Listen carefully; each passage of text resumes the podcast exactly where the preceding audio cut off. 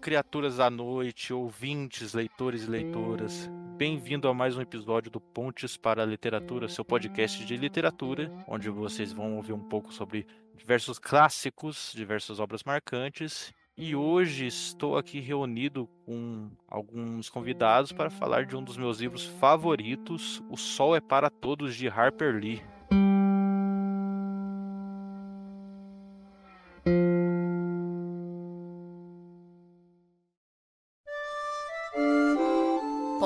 Para a literatura, o seu caminho para grandes autores e suas grandes obras.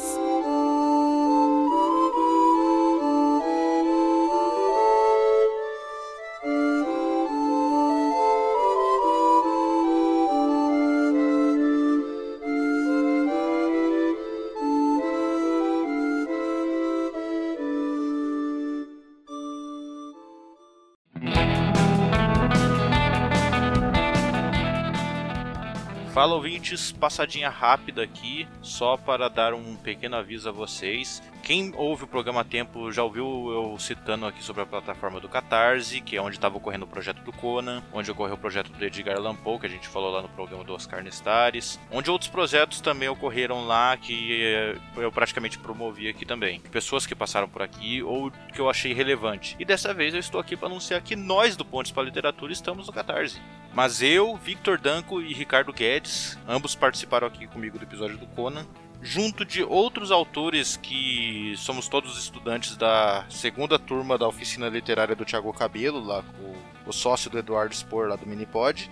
Nós estamos no Catarse com o Conto Morfose, uma antologia de 12 contos, um de cada autor que a gente explora diversos gêneros. Tem terror cósmico, que é o meu caso com o meu conto Para Quem os Deuses Rezam. Tem drama, tem ficção histórica, fantasia medieval, suspense, romance, sci-fi. 12 contos explorando diversos gêneros. É praticamente o nosso, né, eu falo que é o nosso trabalho de formatura do curso. Primeira turma havia feito um trabalho também e a gente foi praticamente na mesma ideia. E estamos no Catarse. Eu vou deixar na descrição desse cast o link, mas você também pode encontrar no Linktree no Instagram do Pontos para Literatura. E nós estamos lá no Catarse, é uma campanha tudo ou nada de 60 dias com a meta de 10 mil reais. Só que aí que está, para quem fica com dúvida de apoiar a gente no Catarse ou não, a gente já alcançou e ultrapassou os 10 mil reais necessários para essa meta. Nós já estamos em 115%, passando 11 mil reais. E aí, porque nós ainda desejamos a sua doação para que, além de você poder obter nosso produto maravilhoso, fruto do nosso estudo na oficina literária, a gente possa alcançar também as metas estendidas, que incluem ilustrações, capa dura, sobrecapa, audiobooks, se a gente ir muito longe com essa campanha. A gente conseguiu já fechar ela, é, a gente alcançou os 10 mil em, em tempo recorde, 3 dias. Ela foi financiada e cá estamos ainda nessa luta arrecadando, que essa, né, essa campanha de arrecadação só está começando.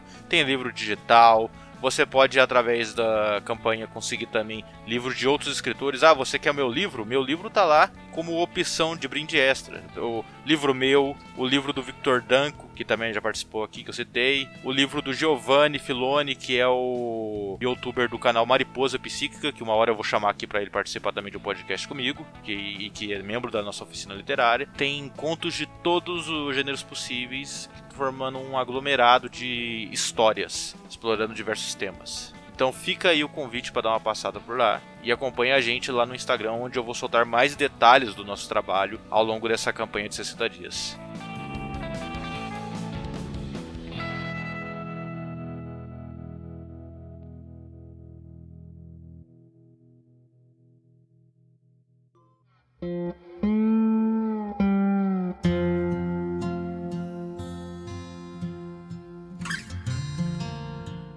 Falar dessa obra marcante, eu estou aqui com Helena Grilo. Dá um oi, Helena. Tudo bem? Meu nome é Helena Grilo e eu vim aqui participar desse podcast, muito honrada, muito feliz, muito obrigada pelo convite e vamos nessa. Sim, e de volta do mundo dos mortos ou de outros episódios recorrentes por aqui está meu amigo Diego Perassoli. Fala, Perassoli. Opa, bom dia, boa tarde, boa noite boa madrugada, dependendo aí do horário que estiver ouvindo. Bora nessa falar de um dos maiores livros dos Estados Unidos e de importância fundamental em todo mundo.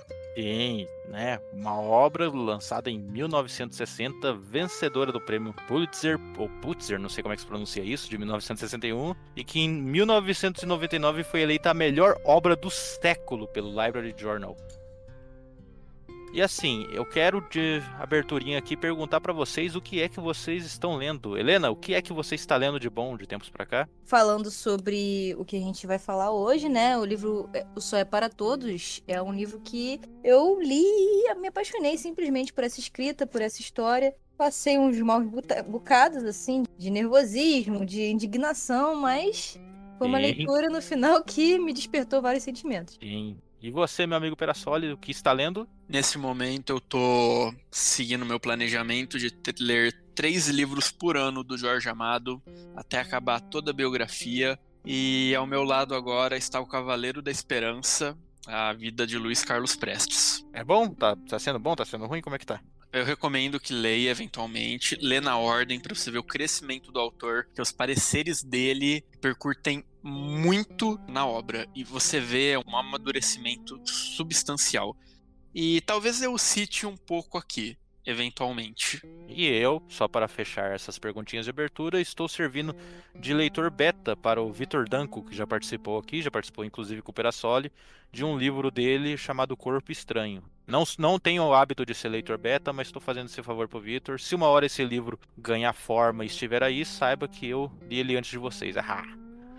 Mas, gente, é isso. Bora para o cast. Só para dizer aí, complementar, Vitor Danco e eu participamos do podcast sobre Júlio Verne, onde nós debatemos muito sobre o livro e também as curiosidades, inclusive as adaptações, onde há uma adaptação que não é nem um pouco famosa com The Rock, e ele é um cara muito carismático. E ele sai na porrada com um terremoto, tsunami ah, e tudo o resto e vence. Ah, por favor, cara, vão invocar The, The Rock e Vin Diesel de novo fora do lugar deles. Não, deixa eles no Velozes Furiosos. Pelo amor de Deus, Verassoli. Mas é isso.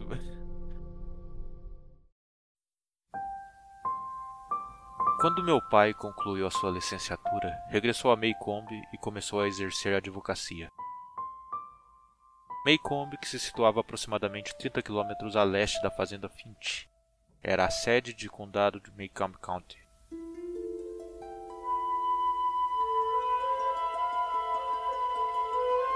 O gabinete de áticos no tribunal continha pouco mais que um cabide para chapéus, um escarrador, um tabuleiro de damas e um Código Civil do Alabama novinho em folha. Os seus dois primeiros clientes foram as duas últimas pessoas a ser enforcadas na cadeia de Maycomb County. Atticus tinha procurado convencê-los a aceitar a generosidade estadual, permitindo-lhes de declararem-se culpados de homicídio em segundo grau e escapar com vida. Só que eles eram Haverfords apelido este que em Maycomb County era sinônimo da estupidez. Os Haverfords haviam assassinado o mais importante ferreiro de Maycomb num mal-entendido alegadamente proveniente de uma ferragem de uma égua. Só que foram imprudentes ao ponto de cometerem o crime na presença de três testemunhas e, mesmo assim, insistiam que o fato de o filho da mãe ter atirado neles era por si só um bom argumento de defesa para qualquer um. teimavam em alegar que estavam inocentes de homicídio em primeiro grau. Por isso, ao Áticos nada mais restava fazer pelos clientes do que estar presente na sua última e derradeira viagem. Uma ocasião que teria, porventura, despertado em seu profundo desgosto pela prática do direito criminal. O verão estava chegando. Eu e o Jen aguardávamos com grande paciência. O verão era a nossa estação preferida. Significava dormir na rede da varanda ou quem sabe tentar dormir na casa da árvore. O verão era sinônimo de tudo de bom para comer. Era uma paleta com milhares de cores numa paisagem queimada pelo sol. Mas acima de tudo, o verão era Jill.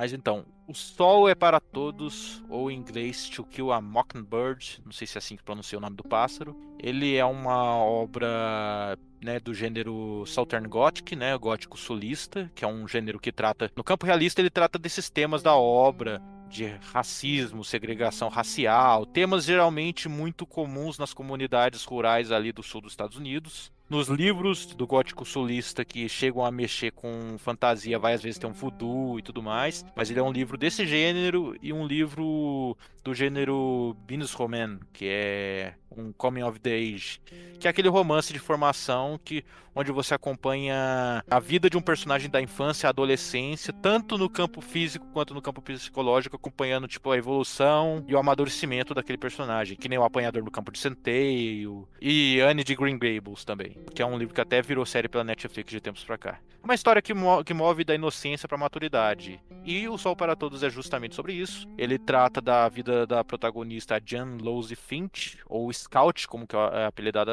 ela, que vive numa cidade fictícia no sul dos Estados Unidos, ali no cidade de Maycomb. Não, não é uma cidade que existe de verdade, mas ela é totalmente crível, totalmente a cara de cidades da época, porque a, a autora, né, a Harper Lee, morou numa cidade, inclusive tem muitas pessoas que acham que é uma obra biográfica, não é biográfica, é uma obra carregada de elementos que ela vivenciou, conheceu e que observou desde a infância, inclusive por isso a protagonista feminina, que é bem o jeito da própria autora, e é uma obra que vai tratar de, né, de desigualdade, segregação racial, papéis de gênero e também né, de morte da inocência, que é aquele choque de realidade que faz os jovens compreenderem meio que antes da hora o mundo adulto. Eu gosto muito desse crescimento dos personagens. Eu achei muito legal você trazer essa questão da Anne de Green Gables também, porque você vê um, um amadurecimento da Scott, a perda da infância. Eu acho que é um, um tópico bem central nesse livro, junto com as questões envolvendo racismo. Acho que a perda da inocência o crescimento da personagem, eu acho que são coisas que você vê muito em Anne de Green Gables, esse amadurecimento, essa descoberta do mundo ao redor, de uma maneira até um pouco pesada, um pouco ruim, né? Ela descobre as partes piores, né, da sociedade, de uma forma muito cedo. E eu acho que justamente isso que a autora quis trazer também. Esse choque da infância com algo tão brutal, né, que era uma época tão carregada pelo racismo. Sim, a obra se passa ali, acho que. Acho que se passa ali no, nos anos 60. Não, é. Se, se, não, se passa um pouco antes disso. É, anos 60 é mais quando ela começou a escrever o livro. Isso, mas aí ela se passa um pouquinho depois do crash da queda da bolsa de 29, porque eu até lembro de um personagem que tinha problema, a família dele tinha problema por causa disso. Isso, isso. Então acho que é nos anos 30, por aí.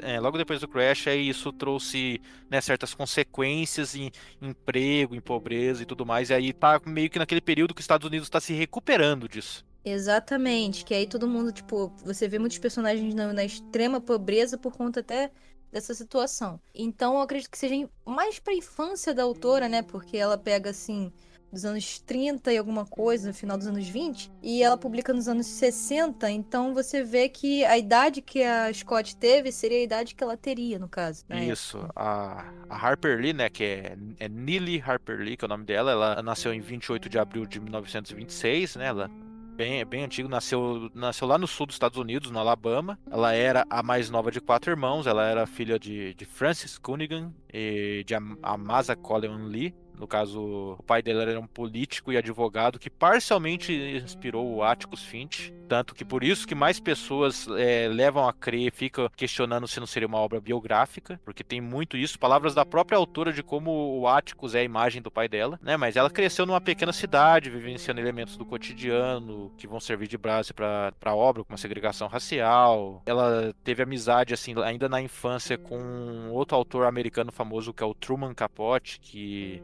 que escreveu alguns livros que eu não conheço, que é Bonequinha de Luxo e A Sangue Frio. É um autor bem renomado nos Estados Unidos, que também escreve sobre esses temas, que serviu de base para um dos personagens do livro, que é o Jill. Antes de falar no Jill, só queria retomar um pouco sobre o Atticus. Você tem a essência do livro é a perda da infância. Exato. No meio de um mundo cruel, que é a realidade. Criança, quando ela vê algo bom, como a Scott, ela toma isso como um máximo o Atticus, ele tem defeitos que ao longo do livro são até explorados e trazidos. e que ele tenta esconder. Porém, ela, uma criança ingênua, expande é, toda a bondade dele. Isso faz dele um personagem quase que sobrenatural. Sim. E que hoje ele tenta ser. E, e não só em relação a ele. É, o choque de realidade bate também com outros personagens, como a, a Calpurnia ou amigos próximos dela. Sim. E você vê que a infância, ela não é única exclusivamente dela. Logo nos primeiros capítulos, você tem a professora que está começando uma vida lá. Acabou de ingressar na escola, o desconhecimento daquele mundo, desconhecimento daquela cultura local. E quando ela se indaga do porquê um aluno não veio ou porquê um aluno vai sair, e ela responde como se não fosse nada demais. Isso, porque, é, porque, porque a Scout ela não tem a noção de que aquele mundo que é tão comum para ela pode ser estranho para uma pessoa de fora. Sim, e ela tem uma vida muito boa. E aproveitando e fazendo o gancho, você tem o contraponto, que é o Jill, um garoto que, que obviamente não tem uma vida tão feliz. Você não sabe o que ele passou, mas você sabe que ele ao máximo tenta esconder. Isso. Tanto assim o é que ao longo do livro, conforme ele vai aparecendo, ele sempre tem uma história nova e divergente sobre como foi voltar para a família dele, o que aconteceu, é, como está sendo. Uma hora ele tem pai, outra hora ele nunca teve, outra hora sempre teve, daí brigou porque o novo não gostou do novo pai. E essa, esse choque foi uma época dos Estados Unidos, salvo engano, nesse período, marcado por uma série de, de divórcios de casais. Tanto que fica a curiosidade. O Walt Disney, quando ele foi criar o Mickey, um dos pontos principais dele foi: não, ele não vai ser casado com a Minnie, porque esse casamento, essa união, essa família perfeita estava se desfazendo nos Estados Unidos. Então, para o Mickey ser uma imagem universal e todas as crianças puderem ver, apreciar, se espelhar, ele tomou essa atitude, que ele seria solteiro. Todos os personagens seriam solteiros. Caralho, é, é, realmente uma puta curiosidade. Mais curioso ainda é o fato de você citar o Walt Disney nesse podcast antes de mim, porque eu ia mencionar ele. O filme, né, do, do, do que a gente vai falar depois do, do filme, do Só é para Todos. Mas o filme dele é tão marcante que o Walt Disney ele pagou na época para assistir para o filme quando estava no cinema ser exibido na casa dele, foi uma exibição particular, e ele falou que foi um dos filmes mais incríveis que ele já viu e ele queria ter produzido um filme como aquele. Eu mostrei minha língua para você porque você perdeu a oportunidade de falar primeiro. Seu Zé Royala. E eu vou ser a terceira pessoa a falar da Disney aqui, porque Caraca. o Walt, o, o Walt Disney, ele justamente ele pediu, né? Ele criou personagens muitas vezes sem o, o pai ou a mãe, justamente porque ele teve essa experiência, essa vivência de ver muito na televisão a família perfeita, um núcleo ideal, né, de família, e ele não via isso ao redor dele. Então, ele quando ele criava os personagens, normalmente as princesas, você vê que sempre falta um dos pais ou às vezes até os dois, porque justamente ele queria criar essa identificação com as crianças, os jovens, né, de você tá vendo uma, um, uma família que não tá é, com o núcleo familiar. E ele queria trazer isso para as telas também. Então você vê que Ariel, a Branca de Neve, é, 90% das princesas não tem pelo menos um dos pais. Geralmente quem falece é a mãe, né? Fica só o pai, mas. E sempre tem um embate, você vê logo no começo da história, normalmente um vai contra o outro, é sempre o pai ou a mãe, né? Que tem uma ideia diferente de como o jovem deve viver a vida. E aí depois tem o jovem se rebelando e quebrando esse paradigma. Acho que a, com esse filme da Pequena Sereia, né, voltando ao live action, a gente vê muito isso, né, o, o próprio Tritão, né. Hoje em dia, como adulta, vendo isso, eu, eu, às vezes eu fico do lado do Tritão, sabe? Adolescente, 16 anos, eu já sou adulto. Não é adulto nada, fica aqui em casa, rapaz. É, Vai atrás é... de.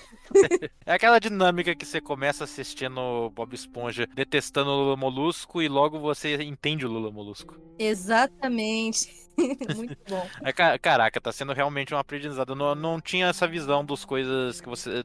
dessa parte dos personagens da Disney espelharem o que era comum na época para as crianças se identificarem melhor. Faz todo sentido. Exatamente. Ah, eu não sei se vocês sabem disso, porque eu faço roteiro para televisão também, então eu tenho que buscar muito profundamente também essas questões assim da, da Disney, televisão e tal, para poder, ah, como é que eu vou criar aqui? Tem um padrão Disney. O padrão Disney é não ter um dos pais, é o padrão padrão anime também, você vê muitos animes, o, normalmente Sim. os pais morrem logo no começo, para você justamente se identificar logo no começo. Nossa, como essa pessoa sofreu. Eu, eu tô torcendo aqui pelo Naruto.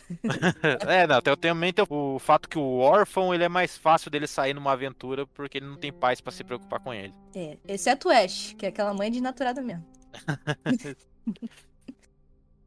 né, voltando ali para a vida da Harper Lee, com 23 anos ela foi morar lá para Nova York, onde ela ficou alternando para emprego rápido aqui e ali, e geralmente onde ela escrevia coisas não publicadas no tempo livre, só escrevia para si mesmo. E eu falo coisas não publicadas porque eu já passei aqui pro Robert E. Howard e Edgar Allan Poe, que você tem rascunhos de coisas que eles escreveram e que hoje é compilado, assim, aparece em lista de poemas e tudo mais, antes da de primeira publicação oficial. Já atravessei a vida deles nos podcasts passados falando dessas coisas. Mas ela, Harper Lee, além do livro assunto desse cast que é o Sol é para Todos, e de um outro livro que é o Go Set a Watchmen, né, o Vá Coloca um Vigia, que eu devo trazer aqui ano que vem, se Deus quiser, é, ela não tem mais nada de livro, ela não tem livro, não tem poema, não tem conto, não tem nada. É, é, é uma das autoras mais importantes da história dos Estados Unidos, com uma das obras mais importantes, mas ela quase que só tem só essa obra, não tem mais nada. A única outra coisa que ela publicou foi artigo, assim, para revista e para site. Artigo para revista da Vogue, para revista da Oprah. Ela não escreveu nada, nem conto, nem mini conto, nem poema. É, é, chega a ser muito estranho isso, na minha opinião. Não diria que é estranho, eu acho que ela atingiu um ponto. Ela retratou uma imagem trouxe um retrato muito forte de uma época. É muito triste que ela não tenha ido além, mas ela já atingiu níveis extraordinários. Foi uma excelente autora. E assim, ela é aquela, é aquela máxima, ela escreveu pouco, mas escreveu muito. Hum, justo, justo, é um bom ponto. Tem gente com que vai escrever 15 livros na vida e nenhum vai chegar aos pés desse. Exatamente, é que nem a Emily Brontë, no caso. Foi ela que escreveu só um livro? Ou foi a outra irmã Brontë? Não lembro agora. Mas eu lembro que uma das irmãs Brontë também só escreveu um livro na vida, né? E eu acho que foi Morro dos Eventos Uivantes. Eu posso estar, eu posso estar errada, mas eu acho que foi isso. Tem gente que foca aqui, eu vou escrever esse único livro e esse livro vai ser a minha obra de arte, né? A minha Mona Lisa, no caso. Eu acho muito interessante isso. Eu não consigo pensar da mesma forma, mas eu respeito muito essa, essa decisão. É que, é que tipo assim, eu olho pelo menos assim, a não ser que a pessoa tenha um background de que ela não gostou da fama, não gostou do cenário literário, é meio difícil para mim imaginar a pessoa publicar um livro e assim não escrever mais nada depois. E ela, ela teve bom contato com a produção do filme, teve, fez amizade com atores e tudo mais, então eu acho realmente curioso da parte dela ela não ter escrito praticamente mais nada assim até falecer. É diferente, por exemplo, do escritor do Apanhador no Campo de Centeio, o Selinger. O Selinger odiava os fãs dele. Tinha uma espingarda, ele atirava em quem viesse pedir autógrafo para ele. Já é diferente. Mas ela, né, ela foi um. Pra mim, ela sou ainda um caso muito à parte. Mas então, ali em 1956, a Harper Lee encontrou um amigo na forma do Maurice Crane, que ele era um agente literário, e no Natal daquele mesmo ano ela recebeu o equivalente a um ano de salário do, de presente, assim, de amigos, para ela ficar um ano de férias longe do serviço escrevendo o que quisesse. Que, né, diferente do Brasil, nos Estados Unidos você faz suas férias, você junta seu dinheiro e você fica fora do serviço, combinado com seu chefe, obviamente, por quanto tempo você quiser. É onde eu sei, né? E daí ali no verão de 57, ela já tinha terminado o primeiro rascunho, que não era o Sol é para Todos, era o Go Set Watchmen, o Vá Coloque um Vigia, que é o outro único livro que ela escreveu, além do Sol é para Todos.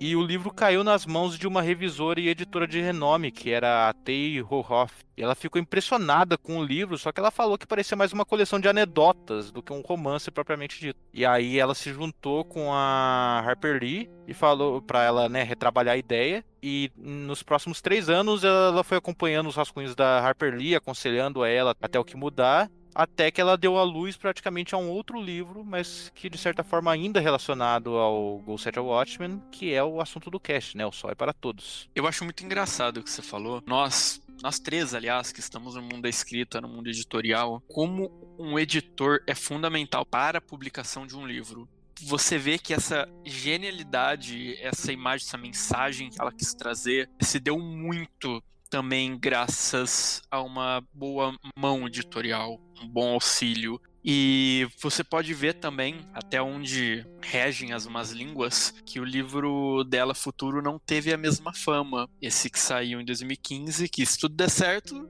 terá é. seu próprio cast. Isso, teve até um papo na época que comercializaram que não, foi um manuscrito perdido, encontrado por ela, que pelo menos foi o que a editora vendeu de ideia nos Estados Unidos, que era um manuscrito descoberto, perdido da Harper Lee, mas não, era é um trabalho dela que ela produziu, mas que não havia lançado. Ela produziu antes do Sol é para Todos.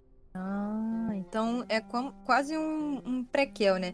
Ela tem muita gente que faz isso, deixa engavetado trabalhos que não consideram prontos ainda e aí lançam o que acreditam ser o que vai fazer mais sucesso. Isso, tanto, tanto que se eu não me engano, eu não li o, o Vá Coloca um Vigia, mas se eu não me engano ele é realmente um prequel, ele se trata da juventude do Atticus, ou pelo menos tem ele mais jovem aparecendo ali, que eu já ouvi falar que ele é um dos personagens do livro. Um bom livro, ele precisa ter o que seria a sua base. Uma vez estava vendo uma entrevista de um escritor que depois se tornou roteirista, afins, ele tem uma saga. E ele diz o seguinte: todo escritor de grandes sagas, ele precisa ter o que seria uma bíblia. E esse manuscrito, a Bíblia do mundo, não necessariamente vai ser publicada, mas serve de suporte, é o alicerce para a construção da história que ele quer fazer. E você tem como exemplo disso o Silmarillion do universo Tolkien, que não era para ser comercializado e acabou sendo. Exato. E esse livro, é, Vá Coloca um Vigia, ele acabou tendo essa função que deu respaldo.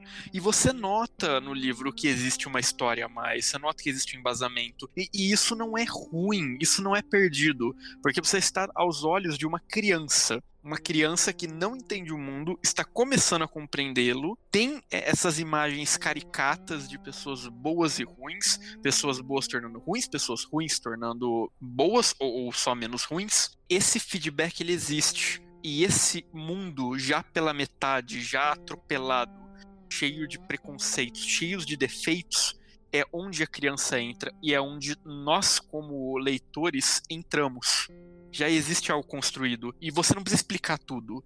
Você sabe que o Atticus não é perfeito, porque você não é ingênuo, mas você, aos olhos da criança, quer acreditar. Você quer aquilo. Sim, aliás, já entrando nos personagens, cara, praticamente dois personagens de maior foco no livro, mas não os únicos, né? Você tem a Scout, que é essa garota mais moleca, que gosta de brincar com os meninos. Ela gosta de ler, estudar diferente das crianças da idade dela, ela já sabe ler, já sabe. Acho que ela só não sabe escrever no começo do livro, mas ela vai aprender no decorrer do livro. E que tem como versão adulta a própria narradora da, da história, né? Que, e eu ia até perguntar para vocês, vocês sabiam que ela era que do que se tratava a história antes de ler ela? Tipo, vocês foram lendo já sabendo que a Scout era uma garota, porque eu, eu fiz isso, eu né, já sabia que se, do que se tratava e fui ler.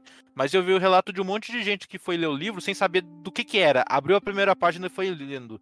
E só por meio do livro que sacou que Scout era uma garota.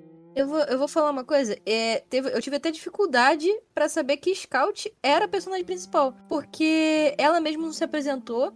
Quando falavam o nome dela, eu achava que era uma outra pessoa, tipo, como se o, a narradora fosse um nome que ninguém falava. Eu pensava, nossa, ninguém tá falando o nome. Até que numa conversa eu percebi. E eu percebi que tinha muitos personagens é, jogados assim de uma vez nos primeiros capítulos. E eu fiquei, caraca, quem é quem aqui? Meu Deus do céu, não sei o que tá acontecendo. Aí do terceiro em diante que eu fui entender. Eu falei, não, esse aqui, o Jill ele vem e, e, ele visita, ele não tá, tipo, todo dia com eles. O, o Jane é, é o irmão e a Scout, Isso. na verdade, é ela. E eu fiquei assim, ah, então eu tô entendendo aqui, agora eu estou me situando. Demorou um pouquinho para entrar no tranco também. Realmente, para você descobrir quem é a personagem principal, porque a própria narradora não fala sobre ela mesmo, né? Sobre o que ela gosta ou deixa de gostar. Ela normalmente é, é muito situacional. Ela fala da situação que tá acontecendo ali, mas assim, ah, eu gosto disso. Quando eu era mais nova, eu era assim. Não, é mais tipo, ah, isso aqui tá acontecendo e eu fiz isso, eu fiz aquilo. Isso, principalmente que ela, por exemplo, o Scout não é o nome, é um apelido dela. O nome dela mesmo é Jean Louise Finch. E aí teve horas que eu, que eu tava uh, lendo, assim, primeira vez que eu li, que eu também tive esse, um pouco desse problema. Na real, quando eu fui ler pela primeira vez o livro, eu fui ler porque o livro era um livro de renome e tudo mais. No começo do livro eu tive problema, eu falei, nossa, vai ser um livro rebuscado, meio difícil de ler. E depois o livro engrenou de uma forma que eu fui com tudo. E aí, quando eu fui agora para refazer esse cast, eu fui dar uma relida no livro. E eu tive o mesmo problema de antes. Apesar de eu já conhecer o livro, dele já tá no meu top 10. assim, há mais de um ano. Quando eu fui reler ele, eu cheguei no primeiro capítulo, eu tive um bloqueio de novo. Eu acho que os dois ou três primeiros capítulos eles são mais difíceis mesmo, não sei porquê. Você passou por algo parecido, Perazoli? Ou você foi de boa? Eu fui relativamente boa. Eu demorei um pouquinho para sacar que a Scout era a Jean-Louise barra protagonista, mas nada que nas 50 primeiras páginas eu não tenha descoberto. Antes das 50 eu já tinha notado também, né? É.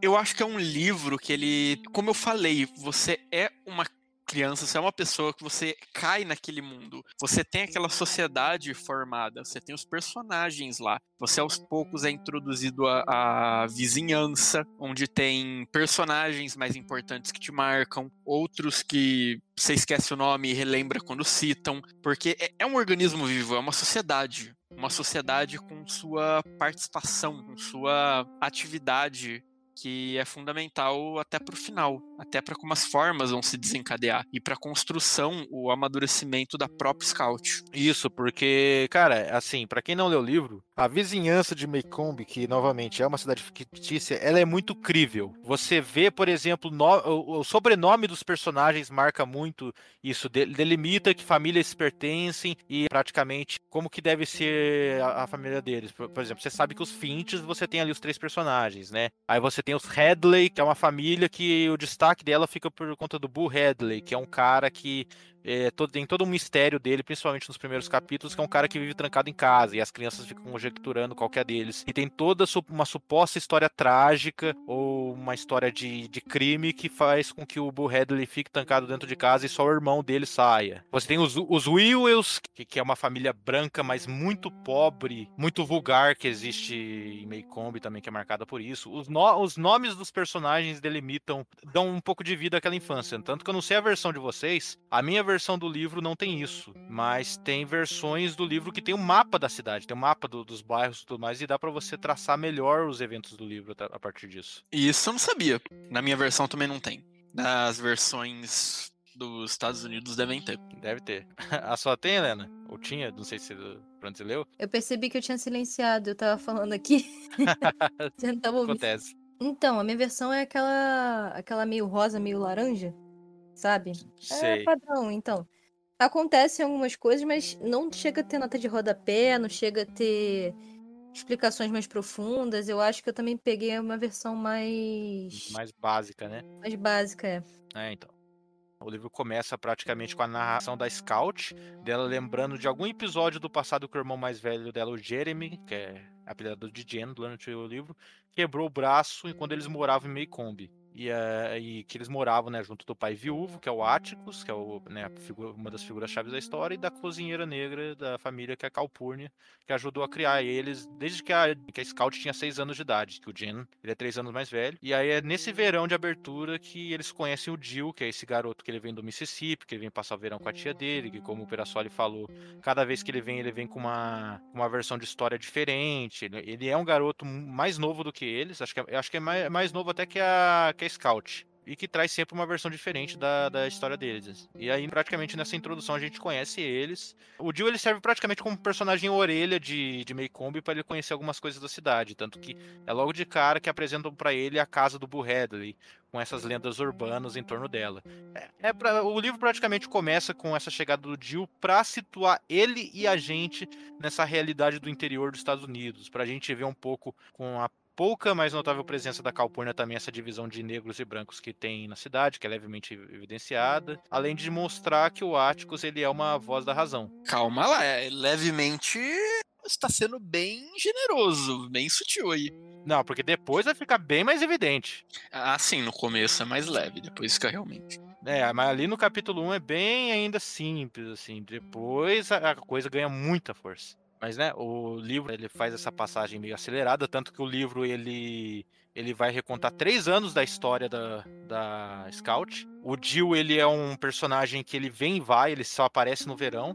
Tanto que logo no começo ele vai embora já, ele volta pro Mississippi, que é o início do período escolar, e aí a gente vê a Scout finalmente indo pra escola, primeiro ano dela estudando. Que aí tem aquela professora dela também, que é a outra personagem a orelha que você citou, que é a Caroline Fisher, que ela é nova Maycomb e ela não conhece aquele, aquele mundo ali. E aí você vê na inocência da Scout tentando explicar algumas coisas para ela. Ah, na, como, como assim? É, tipo, que tem até um moleque que ele é mó pobre, que ele é o Walter Cunningham, que ele não, não tem nada para comer e ele não aceita dinheiro da professora. E aí é pra, pra Jen, só basta eh, falar pra professora, como assim porque ele tá recusando dinheiro? Ele é um Cunningham, ele vai recusar dinheiro. Que os Cunningans, eles são. É como se fosse uma família mais pobre, mas é uma família trabalhadora, só que eles só trabalham com coisa de campo. Tanto que até a Jen cita um episódio onde o pai do Walter Cunningham, né, o pai do menino, ele ficou devendo um favor pro, Atticus e ele não tinha como pagar com dinheiro, então ele foi entregando produtos que a partir do trabalho braçal dele. Tanto que tem uma parte que eles falam que os Cunningham nunca devem favores para ninguém, porque eles evitam ao máximo pegar dinheiro, pegar qualquer tipo de ajuda, de apoio, eles não aceitam nada de ninguém. E o que acontece? Ah, essa professora também é uma mala, né? Pelo amor É. de Deus. Pô, Brincadeira. Eu vou te falar. Ela, desde o início, eu já não fui com a cara dela, né? Ela ali perseguindo a Scout. Não, você já sabe ler, desaprende aí pra eu poder te ensinar. Nossa, é isso, isso é muito doído, porque a Scout, né, é, o, o, o Atticus, ele dá uma criação muito diferente e peculiar pros filhos deles. Ele já faz os filhos deles lerem com ele jornal desde criança. Já os filhos deles já desenvolvem um gosto por leitura, por cultura, né? Apesar da, deles não eles não deixam de ser crianças por isso. A escrita é muito boa e muito eficaz nisso para demonstrar isso daí. E ela já entra na escola sabendo ler. E as crianças na escola têm que aprender as letras ainda ali na sala da Scout. Então a professora pressiona ela para não, não, não, você não pode saber essas coisas não. Você tem que, você vai ter que reaprender as letras aqui tudo de novo. Não, não é bom você saber isso. E cara, é, é um completo desserviço escolar e dá um, uma agonia. Sendo que ela podia facilmente ser passada pra segunda, terceira série, logo pra pular essa parte.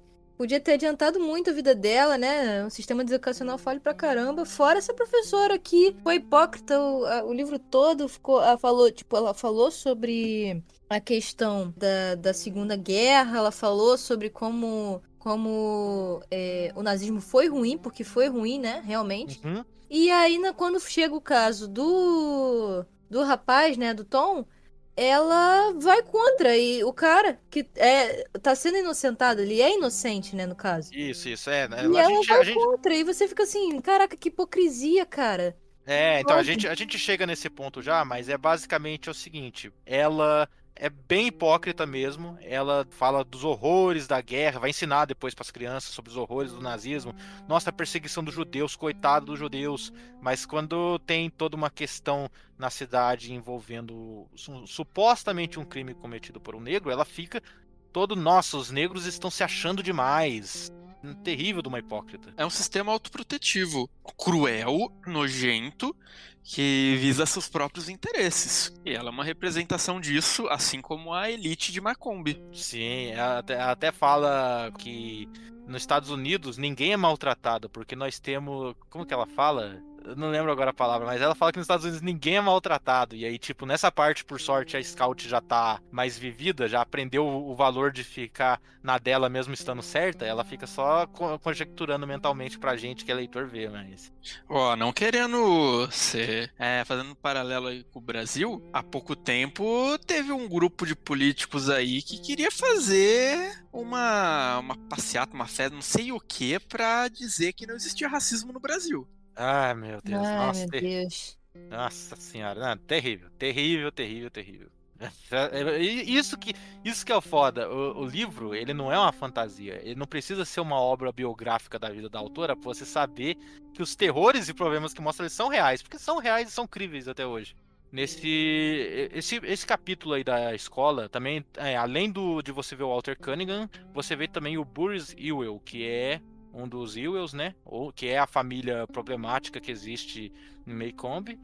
No caso, acho que é o caçula deles, e é um pessoal assim que, a- que os filhos só vão uma vez é, por ano pra escola apenas pro registro, e até a professora estranha isso também, e precisa de um aluno explicar pra ela também essa situação. E cara, esse capítulo é muito bom, porque assim, através do Walter e do Burris, né, que é um Cunningham e um Will, você vê que é porque os Ewells vão ser tipo os grandes é, antagonistas da obra. Mas você vê que não é a pobreza que faz a pessoa ser ruim. Os Cunningham são pobres, mas são humildes. Os Ewells são pobres, mas são, nossa, terríveis. São péssimas pessoas. Então acho que a presença uh, do Walter Cunningham, né, a presença dos Cunninghams conta muito a favor disso. Que sem eles poderia passar uma mensagem de que, olha, se você é branco e pobre, automaticamente você é ruim. No livro existem muitos personagens de diversas características, ricos, pobres, é, negros, brancos, mestiços e todos embaralhados. A maldade, como eu costumo dizer, assim como a bondade, ela não está ligada a um quesito, a uma qualidade nesse, nesse ponto ela é inerente. Você pode ser rico e bom, você pode ser pobre e bom, você pode ser rico e mal ou pobre e mal. E o livro ele traz isso. Você tem é, por parte dessa elite de Macombi uma demonização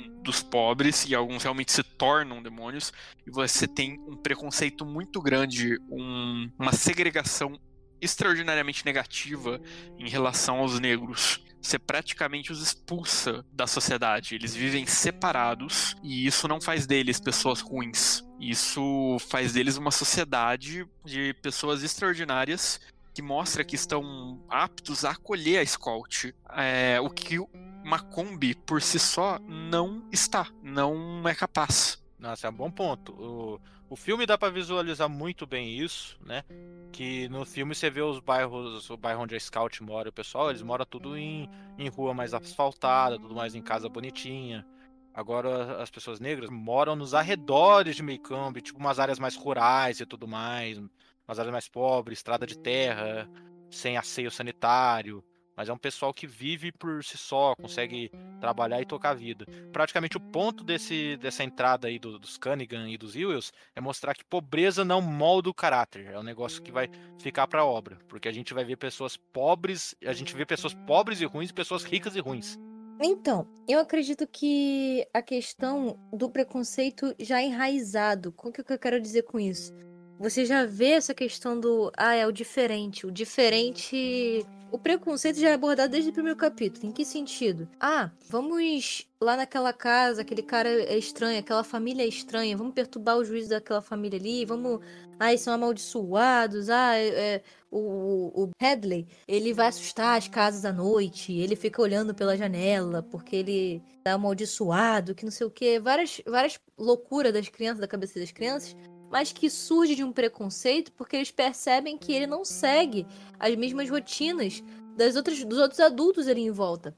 Então você já vê um, um, um princípio de um preconceito ali. Preconceito com o que é diferente, a estranheza do que é diferente sabe? Eu acho que desde o primeiro livro já a pauta já surge, né? E ela vai escalonando até chegar no racismo até chegar, né, no, no, no, ápice de você ver o verdadeiro caráter das pessoas ali em volta, né? E você percebe que no, que no final esse preconceito ele não só foi errôneo, mas também ele foi inverso, porque as pessoas que justamente é, sofreram com preconceito foram as que mais ajudaram no final, né? Sem querer dar spoiler do que aconteceu no final, mas o cara que desde o primeiro capítulo foi tido como um fantasma praticamente, né? Um cara mal assombrado da história, é, foi o herói, né? No final, foi justamente o herói da história. Então, eu achei isso muito bacana também, essa, essa abordagem desde o início do livro.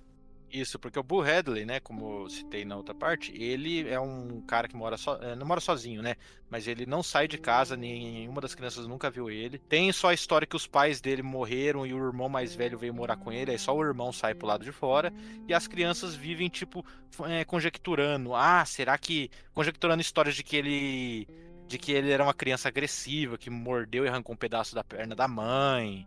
Um monte de fantasias infantis. E que é meio que o conceito, é, a ideia do preconceito aparecendo como subtexto no início, né? Bem de forma disfarçada. Você vê o preconceito das crianças, né? Preconceito mesmo, assim, no sentido literal da palavra, com alguma figura da vizinhança deles, e depois você vai ter isso de forma mais realista e maior com os adultos, né? Sendo trazidos. Tanto que tem o, o título do livro, até falar um pouco do título do livro, né? Em inglês é To Kill a Mockbird, para, é, que é baseado numa frase do livro que é, como é que fala? Para não, para não matar a cotovia. Tem, tem, tem várias traduções desse, desse pássaro, né? Cotovia, Portinol, não sei qual tradução apareceu para vocês do, do Mockbird, mas é, um, é uma espécie de pássaro que não faz mal para ninguém. E ele é usado justamente como metáfora tanto para o Boo Hadley quanto para outro personagem que vai aparecer depois, que eles seriam as cotovias da história. E eu até perguntar para vocês se vocês sabem por que o livro em português é chamado de O Sol é para Todos, porque é, não é uma tradução, né? Eu realmente não sei a história por trás do título traduzido. É uma mensagem, é um título mais chamativo e mais genérico, que traz uma mensagem positiva, por assim dizer. É, não positiva, mas ela vai no sentido de a justiça é para todos e temos isso. que alcançar isso. É algo mais bem mais sutil, bem mais amigável de, de olha só, lição de moral. Enquanto para matar a cotovia, como matar a cotovia, roxinol, seja como for a tradução mais correta de acordo com outras versões que vieram para o Brasil, ele tenta trazer o original, que é algo bruto. Uma criança em si, é, ela está descobrindo o mundo, ela não faz as coisas por mal. Daí cabe o pai educar. Educar de uma maneira que ela se torne um adulto responsável. E ela descobrindo todo esse universo e ela crescendo com esse universo repercute a educação do pai. Ele não bate nela e ele fala isso claramente em outros capítulos que nunca precisou bater. Ele sempre conversou, sempre tentaram chegar no diálogo. Você errou, peça desculpas, ele não passa pano. Em dados momentos, ele sabe que a filha está certa, mas que naquele momento, naquela circunstância, naquela sociedade, pedir desculpas é o correto. E ele a obriga a pedir, porém, depois ele vai e conversa, explica a situação. O, o Atticus tem muito orgulho, isso fica nítido, pelo menos para mim, tem muito orgulho da rebeldia da filha. Ele tem aquele senso de, nossa, ela tá me dando problema, mas ela tá lutando pelo que é certo. E ao tempo ela se aprende a, a se adequar, porém sem abandonar os valores. Isso, o Atticus, ele é um modelo de personagem, ele é, é um, é um, personagem bem paladinesco, por assim dizer, representa muito bem a moral, e eu só posso olhar e falar, cara, que personagem fascinante ele é, ele é um personagem muito bom, ele, ele para mim, ele beira o limite do que a virtude, do que a virtude humana pode ser de forma realista, sabe, porque ele tem as falhas dele. Mas, novamente, você volta no, no que a gente já falou no início, no início do programa, o Atticus, ele é aquele personagem, aquele cavaleiro medieval, cavaleiro errante, porém, ele tem o passado, o passado que a filha dele não sabe. Nós estamos no olhar da filha dele. E isso fica evidente em vários momentos, mas um que eu acho que foi em destaque é o cachorro que tá com raiva, salvo engano. É, com raiva. Hum. E o xerife chega e fala: precisamos matar, só que eu tô, tô com um problema, não posso, faz você. Não, não posso. E a Scott tá olhando, e o pai pega a espingarda, atira. A Scott fica vendo aquilo, vendo o pai com uma espingarda num tiro certeiro, e o xerife ri e diz: Ah, seu pai foi o melhor atirador de Macomb. E, e o pai manda ele ficar quieto. É, então. Vou... São choques, até porque ele é contra a, a, violência. Ele era outra pessoa, ele com certeza errou e ele se arrependeu. E ele tenta ser uma pessoa melhor. Isso torna claro em diversos momentos. É, isso é até melhor pro personagem, porque você fala que o personagem tem as virtudes sem ter erros do passado, isso é menos crível. Agora, ele ter tido um passado com, com série de erros até se tornar o cara que se tornou, isso é mais crível e mais enriquecedor. Tanto que o Atticus ele foi eleito pela revista Book como o sétimo melhor personagem da literatura atrás do Sherlock Holmes e é, de 1900 para frente, e a contraparte dele do cinema foi eleito em primeiro lugar na lista de 100 melhores heróis da história do cinema americano. É um personagem muito conceituado.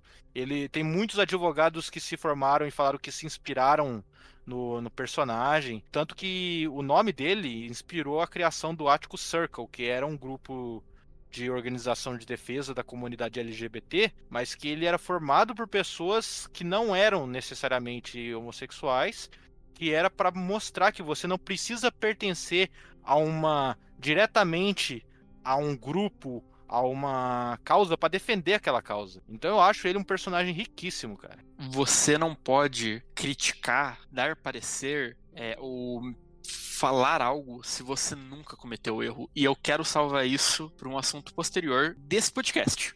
Mas, né, o, o Hadley, que, tem, que é essa figura que, que mora nessa casa, se torna praticamente o núcleo do, do, começo da história. Até no começo do livro, eu achava que ia ter mais coisas envolvendo ele, que ia ser um dos centros da história, mas ele não é. Mas as crianças ficam espionando a casa dele e posteriormente começa a aparecer presentes no buraco de uma árvore, começa a aparecer chiclete deixado ali, moeda que eles passam a coletar. E também quando o Jill aparece, o Jill começa a brincar mais com o Jen e eles começam a censurar a participação da Scout nessas brincadeiras. E aí ela vai encontrar um certo conforto na companhia da senhora Maldi, que é uma vizinha, acho que é a vizinha que mora do outro lado da rua, mais na frente da casa deles, que vai ser a presença feminina positiva para o Scout, que vai ter outra outras figuras femininas também de influência, mas aí também começa outro ponto importante do livro que é diálogos de papéis de gênero. Tem muito isso na história, principalmente com a Scout sendo essa garota mais moleca, que ela usa macacão, ela não usa vestido, ela não, não age geralmente no padrão que seria uma garotinha da época numa criação padrão. Tem umas partes que eu, inclusive, acho que, como mulher, né, eu, eu posso dizer que me identifiquei né? Porque tem um momento da, da infância que você divide os meninos das meninas e as meninas às vezes ficam sem entender porque eu não posso brincar assim, porque eu não posso brincar assado. Eu lembro quando eu tinha uns 4, 5 anos que meu irmão tinha tirado a camisa e começou a sacudir a camisa assim, pular, brincar e tal. E eu falei, ah, vou fazer isso aqui também. Aí meu pai, não, não, não pode tirar a camisa não. Eu falei, por que, pai? Meu irmão tirou a camisa, qual é o problema? Aí ele não soube me explicar, né? E aí só falou, só me proibiu. Eu falei, eu obedeci, né? Mas anos depois você vai entender as coisas aos poucos. Mas eu sinto também que essa parte de ter uma figura feminina para ajudar a Scout eu achei tão desnecessária. Em que sentido? Já tinha a Calpurnia ali. E eu sinto que muitas vezes eles deixavam ela de lado nesse sentido. Ela já era uma parte fundamental da educação dela. Se você vê lá no, nos primeiros capítulos também, por mais que o pai sempre esteja eh, ajudando ela a ler e tal, quem ensinou ela a escrever letra cursiva foi a Calpurnia, porque ela fazia ela escrever as coisas das missas, da, da, igreja. E se ela obedecesse tal, ela ganhava, acho que algum, algum prêmio, algum doce, não lembro o que que era. E eu lembro que a Calpurnia nunca dava doce para ela, nunca dava nada para ela, porque ela sempre achava que a escrita cursiva estava insuficiente. Então eu acho que a Calpurnia teve um, um papel feminino muito grande ali pra Scout. Só que eu, eu sinto que no livro não reconheceram isso bem. É, eles foram tentando forçar uma barra ali com a tia dela também, com essa vizinha. É, a, a, é, a, tia dela, que é a Alexandra, que ela vai ser introduzida depois, ela vai ser a outra figura feminina, só que ela figura feminina pro, pro lado errado, justamente pro lado que a Scout não segue. Qual que é a primeira figura feminina que vocês estavam falando antes da Calpurnia? Não, tem a Calpurnia, que é a primeira que surge, que, né, que é e tem a senhorita Maldi, que é uma mulher que ela cuida do jardim dela na frente da casa, que ela é ah, amiga, sim. ela é aparentemente amiga de adolescência do Áticos, tanto que quem já ah, leu muito, muito livro até até cita que talvez haja um relacionamento entre eles. Não explícito, assim, mas tipo algo que eles já possam ter tido. Não, cara, a Calpurnia, ela é uma personagem essencial pro livro. A Mrs. Maud ela também tem sua importância. Não naquele momento de início, ela tem que ser introduzida, ela faz parte da vizinhança, mas ela não está sobrando. Ela está lá, ela tem o porquê. Quando Macombi fica indignada com o que aconteceu, não trazendo spoilers do programa que nós vamos abordar futuramente, mas quando o Ben tem uma mínima chance de vencer e o Macombi fica emputecida com isso, mesmo tendo ganhado, ela está lá sendo contra ela está lá sendo boa, ela tem sua importância, ela não está na vida propriamente dita dos personagens, ela é uma vizinha, ela tem um papel menor, mas ela tem a sua representação, ela tem o seu sentido. Até porque a Scott, conforme ela vai crescendo, até por influência da tia dela saber se comportar no mundo, ela é obrigada a ingressar esse ciclo social que é fundamental para ela sobreviver um futuro, por mais cruel e tirânico. E o Ático sabe disso. O Atticus não gosta, mas ele sabe que não tem outra opção na vida naquela cidade. Isso. A Calpurnia, só trazendo meu ponto de vista, ela é uma figura feminina forte. Eu realmente entendo que ela seja menos creditada, mas eu acho que só ela não podia ficar só com ela, porque assim, ela, até pelas questões raciais da época e da realidade da época, ela estaria mais limitada no papel dela, no papel que ela pode apresentar. Tem, tem muito disso, tanto que ela vai servir para outro negócio quando eles vão lá para a igreja. Não lembro agora certinho do detalhe. Não, mas... Vamos falando, vamos falando do livro inteiro em vez de parte por parte. Sim, a gente vai falando, mas calma lá. É que lá na igreja ainda vai se cruzar, graças à presença da Calpurnia, vai se cruzar os negócios de elemento racial e de papel de gênero. Vai se cruzar esses dois pontos quando vê que até tipo nas comunidades, às vezes as mulheres têm um pouco menos de direito ou tem uma, né, uma divisão com respeito a isso. Até dentro de outra comunidade, as crianças vão ver que isso ocorre. A, né, principalmente a Scout, que é quem mais nota e observa isso. A Calpurnia, ela é fundamental. Ela é praticamente uma segunda mãe dos personagens. Porém, por questão cultural, de época e afins, ela é um pouco jogada. Mas é aquela máxima. O pouco que ela aparece, ela impacta em muito a vida deles. E o que ela faz pelas crianças e como ela faz, ela podia ter. Assim, eu acho que ela eu acho ele fenomenal. Não tenho críticas, mas se ela tivesse aparecido menos, ainda não teria tirado o brilhantismo da personagem, de como ela age, de como ela faz, das lições que ela passa. Eu acho ela muito da hora, principalmente nos momentos que a gente vai entrar depois, que é quando as crianças vão acompanhar ela na igreja dela. Mas, né, os primeiros capítulos pega essa parte ainda da inocência, as crianças vão. Tem até um momento que as crianças vão brincar vão tentar espionar dentro da casa dos Headley. E aí o irmão do Headley, ele dispara uma arma pela janela que ele acha que é alguém que tá espionando e não sabe quem passou perto da janela. As crianças fogem, o Jen fica com a calça presa no, no arame, né? Ele deixa a calça presa no arame, que não tem como levar a calça, ele volta de cueca para casa. E no outro dia, quando ele volta lá para pegar a calça, a calça dele tá no mesmo lugar, só que ela tá dobrada e costurada. E até ele pega e fala assim: Olha, isso daqui não é uma costura boa como você. Entra um pouco de papel de gênero nessa fala dele, não é uma costura boa como você, ou uma mulher faria, como alguém que sabe costurar faria. É uma costura que eu faria, que um homem faria de qualquer jeito. Que, e aí fica, começa a ficar evidente que o Boo Headley, ou que alguém da casa dos Headley, mas que a gente sabe que é ele, costurou a calça do Jen e é quem tá deixando esses presentinhos para eles no buraco da árvore, tanto que depois eles vão deixar um bilhete na no buraco da árvore de agradecimento para quem tá colocando lá, só que eles encontram o irmão dele, né, o Sr. Headley tampando com cimento esse buraco, impedindo eles de, de deixar agradecimento. Tem um subtexto que é colocado aí, tipo quando o Sr. Headley ele fala que ele não sabe se foi um negro andando pelo quintal dele ou se foi um animal, mas ele fala que independente de quem passar ali de novo, ele vai dar um tiro, ele não sabe quem é que foi. E é um foreshadow nesse negócio é que o Ático vai falar depois sobre lidar com ambas as partes, porque o Sr. Head ele compara praticamente um negro a um animal. E a gente vai ver o Atticus lidar com essa situação do cachorro e depois ter que lidar com uma pessoa negra e como ele, ele separa muito bem isso comparado ao resto de Maycomb, e não vê pessoas negras como pessoas. Mas a gente vai acompanhando outros episódios da infância deles, quando começa a nevar e a casa da senhorita Malde pega fogo. A gente vai vendo a Scout lidando com, com acho que um primo dela. Quando, quando eles vão passar o um Natal junto com a família lá com o tio Jack Finch. E, e, aí também que a primeira, acho que a primeira aparição da tia Alexandra. A tia, a tia Alexandra, ela é totalmente o oposto da, da senhorita Maldi. Enquanto a senhorita Maldi é uma mulher jovem, não tão jovem, né? Mas ali na idade do Áticos, mas mais mente aberta, que respeita todo mundo, que conversa com as crianças, trata a Scout e o Jen como se eles fossem adultos, conversa com eles de igual para igual. A tia Alexandra não, a tia Alexandra, ela fala que a Scout tem que usar vestido, tem que passar a chamar o Áticos de pai, tem que se comportar como uma garota. Ela é racista, ela vai impor toda uma série de costumes assim forçados sobre a Scout e, que vai fazer o que o, Perassoli falou, que a Scout ela vai se rebelar ela, ela não vai conseguir seguir essas vontades da tia Alexandra e o pai dela vai se orgulhar disso. Não vai falar, mas no fundo todo mundo sabe que ele tá orgulhoso. Sim, todo mundo sabe. Ele, ele, tem, ele tem um sorriso mental vendo como a filha dele tem um caráter, cara. É muito bom isso. Mas mesmo assim, Posteriormente, ele é obrigado a admitir que precisa da tia Alessandra para educá-la para a sociedade. Até Isso. porque ela precisa se encaixar naqueles padrões, por mais que não concorde. E eu acho que esse é o, é o grande ponto em relação a, a, essa, a esse período de férias. Quando ela encontra o primo e ela tem o primeiro choque de realidade, que é o primo dela a ofende terrivelmente,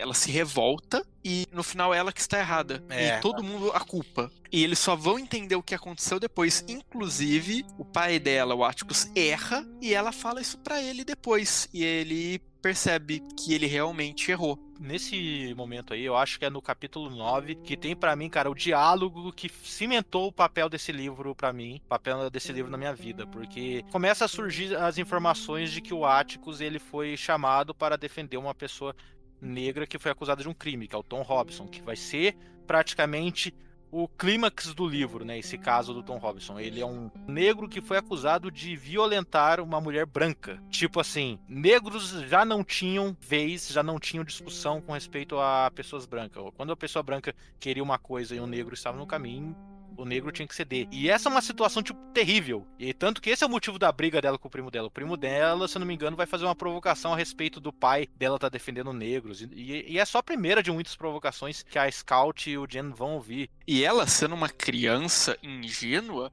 sabe que ele tá fazendo isso tão deboche e ela fica brava. E quando ela percebe a seriedade da situação e como ela foi infantil, ela se revolta contra a sociedade. Até porque ela é uma criança, ela está em processo de amadurecimento.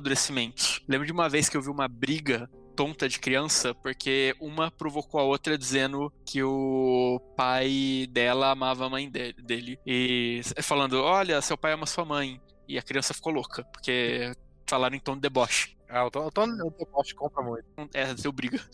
E quando é, ela percebe a seriedade, ela passa a defender. E ela não entende como as pessoas podem ser tão cruéis nesse ponto. Sim, cara, o, o diálogo dela com o pai dela nesse capítulo é sensacional. Eu acho que é nesse capítulo mesmo que ela vai conversar com o pai dela e o pai dela eh, explica, né, que, que é uma batalha perdida, que não tem como ganhar a causa do Tom Robson, mas que ainda assim ele vai fazer, porque ele praticamente ele explica para ela que precisa ser feito porque é ético e moral. Ele, ele pega e fala. Um monte de pessoas pode pensar errado dele. Só que antes dele conviver com pessoas que estão erradas, ele tem que conviver com a consciência dele. E se ele é, não defender um cara, ele nunca vai ficar bem consigo mesmo. É muito foda esse diálogo. E isso também não é só o que ele pensa, é como o juiz pensa. Porque o, Tom Robson não tem como pagar um advogado e uh, o município que vai bancar. E normalmente, segundo as palavras do Áticos, ele fala: essas causas vão para o advogado novato, que pega, não tem experiência, aprende, tá tudo certo. Mas o juiz sabia a gravidade da situação e passou para ele, um advogado experiente, essa causa que se caísse na mão do iniciante, com certeza ia perder. E Ah. aí nós temos mais um ponto que eu estou segurando para o grande desfecho. Isso, que eu quero ouvir sua opinião de você, senhor advogado Perassoli.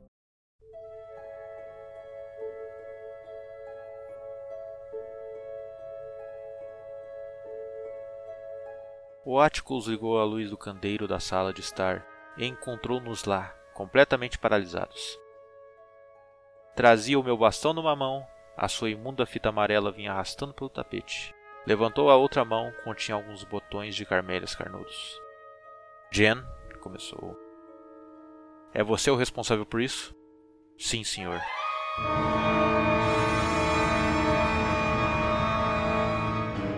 Por que é que eu fiz? O Jen respondeu suavemente. Ela disse que você defendia negros e lixo. Fez isso por ela ter dito isso? O Jen mexeu os lábios, mas seu sim senhor foi inaudível. Filho, não duvido que os seus colegas tenham te aborrecido por eu defender negros, como você diz. Mas fazer o que fez a uma velhinha doente não tem qualquer desculpa. Te aconselho vivamente a ir lá embaixo e ter uma conversa com a senhora do Bolse, disse o Atticus. Depois disso, venha direto para casa. O Jen não deu um passo. Anda, vai lá, intervi. Fui atrás do Jen até ele sair da sala. E você, vem aqui, disse meu Atticus. E eu fui. O Ático pegou no The Mobile Press e sentou-se na cadeira de balanço que o Jen tinha deixado vaga. Para meu grande espanto, não compreendi como é que ele podia se sentar ali, com sangue frio, lendo o jornal, quando havia fortes hipóteses do seu único filho ser assassinado com requintes do exército confederado. Claro que às vezes o Jen me contrariava a ponto de eu ficar com vontade de o matar, mas se fôssemos ver, ele era tudo o que eu tinha. O Atticus parecia não estar consciente disto, ou se estava, não se importava minimamente. Odiei-o por isso, mas quando se estava metido em apuros, nos cansamos facilmente. Um piscar de olhos, eu estava refugiada no colo dele, com seus braços à minha volta. Já é grandinho demais para ser ninada, disse ele. Não se preocupa com o que pode acontecer com ele? questionei. Mandou-o levar um tiro quando tudo o que ele quis fazer foi te defender. O Atticus meteu minha cabeça debaixo do queixo dele. Ainda não está na hora de nos preocuparmos, sossegou. Nunca pensei que o Jim perderia a cabeça por causa deste assunto. Pensava que ia ter mais apuros contigo. Eu disse que não percebia por que é que nós não podíamos perder a cabeça, quando todo mundo que conhecia na escola o fazia por qualquer motivo. Scout, disse Atticus. Quando chegar o verão, vai ter de manter a calma por causa de coisas bem piores. Eu sei que não é justo para ti nem para o Jen, mas às vezes temos de tirar o melhor partido destas situações e a forma como nos comportamos quando estamos por baixo. Bom, tudo o que posso dizer é que quando você e o Jim crescerem, talvez olhem para trás e vejam este assunto com alguma compaixão e com a sensação de que eu não os deixei ficar mal. Este caso do Tom Robinson é algo que atinge a própria essência da consciência de um homem. Scout, eu jamais poderia frequentar a igreja e adorar a Deus se eu não tentasse ajudar aquele homem. Áticos, e se você tiver enganado? Como assim? Bem, muita gente pensa que elas é que estão certas e que eu sei que está enganado. Elas têm todo o direito de pensar dessa forma, como também têm o direito a que as suas opiniões sejam respeitadas, disse o Atticus. Mas antes de viver com os outros, tenho de viver comigo próprio. E a única coisa que se sobrepõe à regra da maioria é a nossa consciência.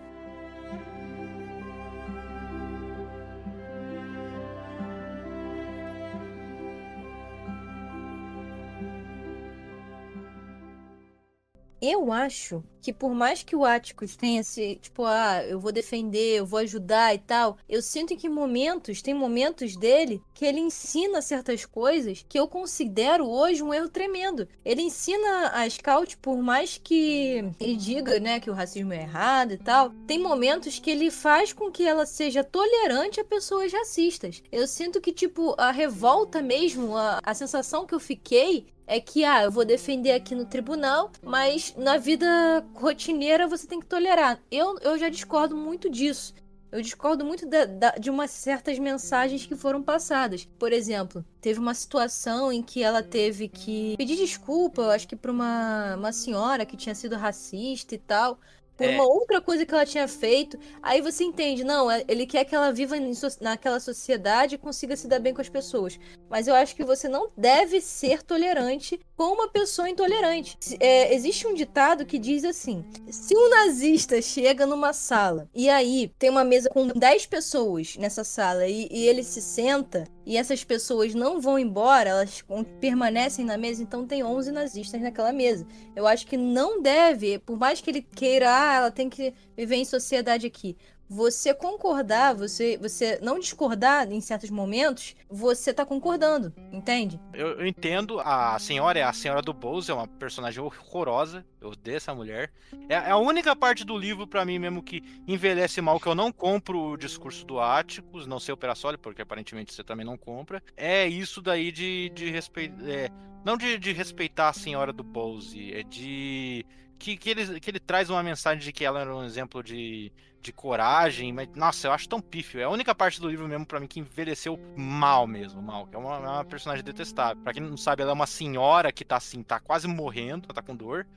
E ela tem vício em ópio, só que aí ela escolhe não usar, ela, não quer ficar sobre efeito do ópio e tudo mais, escolhe conviver com dor. Só que ela é uma mulher terrível, ela, ela, ela faz constatações racistas pior do que os outros personagens. E aí o Jen, ele que é mais controlado, que ele fala pra irmã dele, olha, se controla, não briga, ele vai lá e destrói a, as flores da, dessa senhora aí. E aí o Atticus faz ele ir lá pedir desculpa, cuidar, e, de, e depois traça que não, que ela é um exemplo de coragem por ter preferido aguentar os últimos dias sem tomar, sem se viciar em ópio. Ela preferiu é, aceitar a dor. Isso eu concordo realmente que envelheceu muito mal.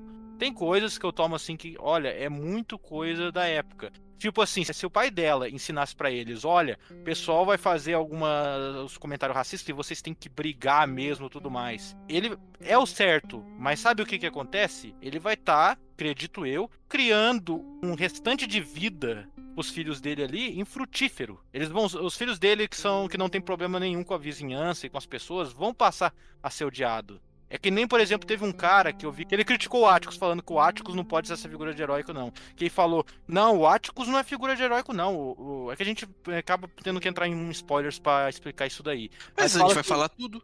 Não, sim, sim, mas na, na, hora certa. Mas, tipo, fala que o Atticus não deveria ter que ido lá no julgamento e tudo mais. Fala que o Atticus devia sacar a arma dele, fazer um levante de pessoas e salvar o cara, sabe? Não, não, não é assim que, que funciona. As próprias pessoas da época, então, os próprios negros da época, eles não se levantavam e se impunham contra pessoas brancas que discriminavam eles, porque isso podia levar a, isso era praticamente um suicídio, você ia se condenar, você sempre ia perder. Tanto que a história se passa ali nos anos 30, mas os primeiros levantes contra o racismo foi acontecer só ali o que em 55, que foi aquela da Esqueci o nome da mulher que se recusou a dar lugar para um branco no, no, ônibus e aí ela foi presa por isso. Ali que o pessoal, que os negros começam a lutar pelos direitos deles. Para época ali para 1930 e pouco seria surreal, não, não, não, não é cabível para a época acontecer isso, a não ser que você esteja escrevendo realmente uma fantasia histórica e não uma história mais realista, como é o caso do livro. Aí eu já discordo de tu, porque eu sei,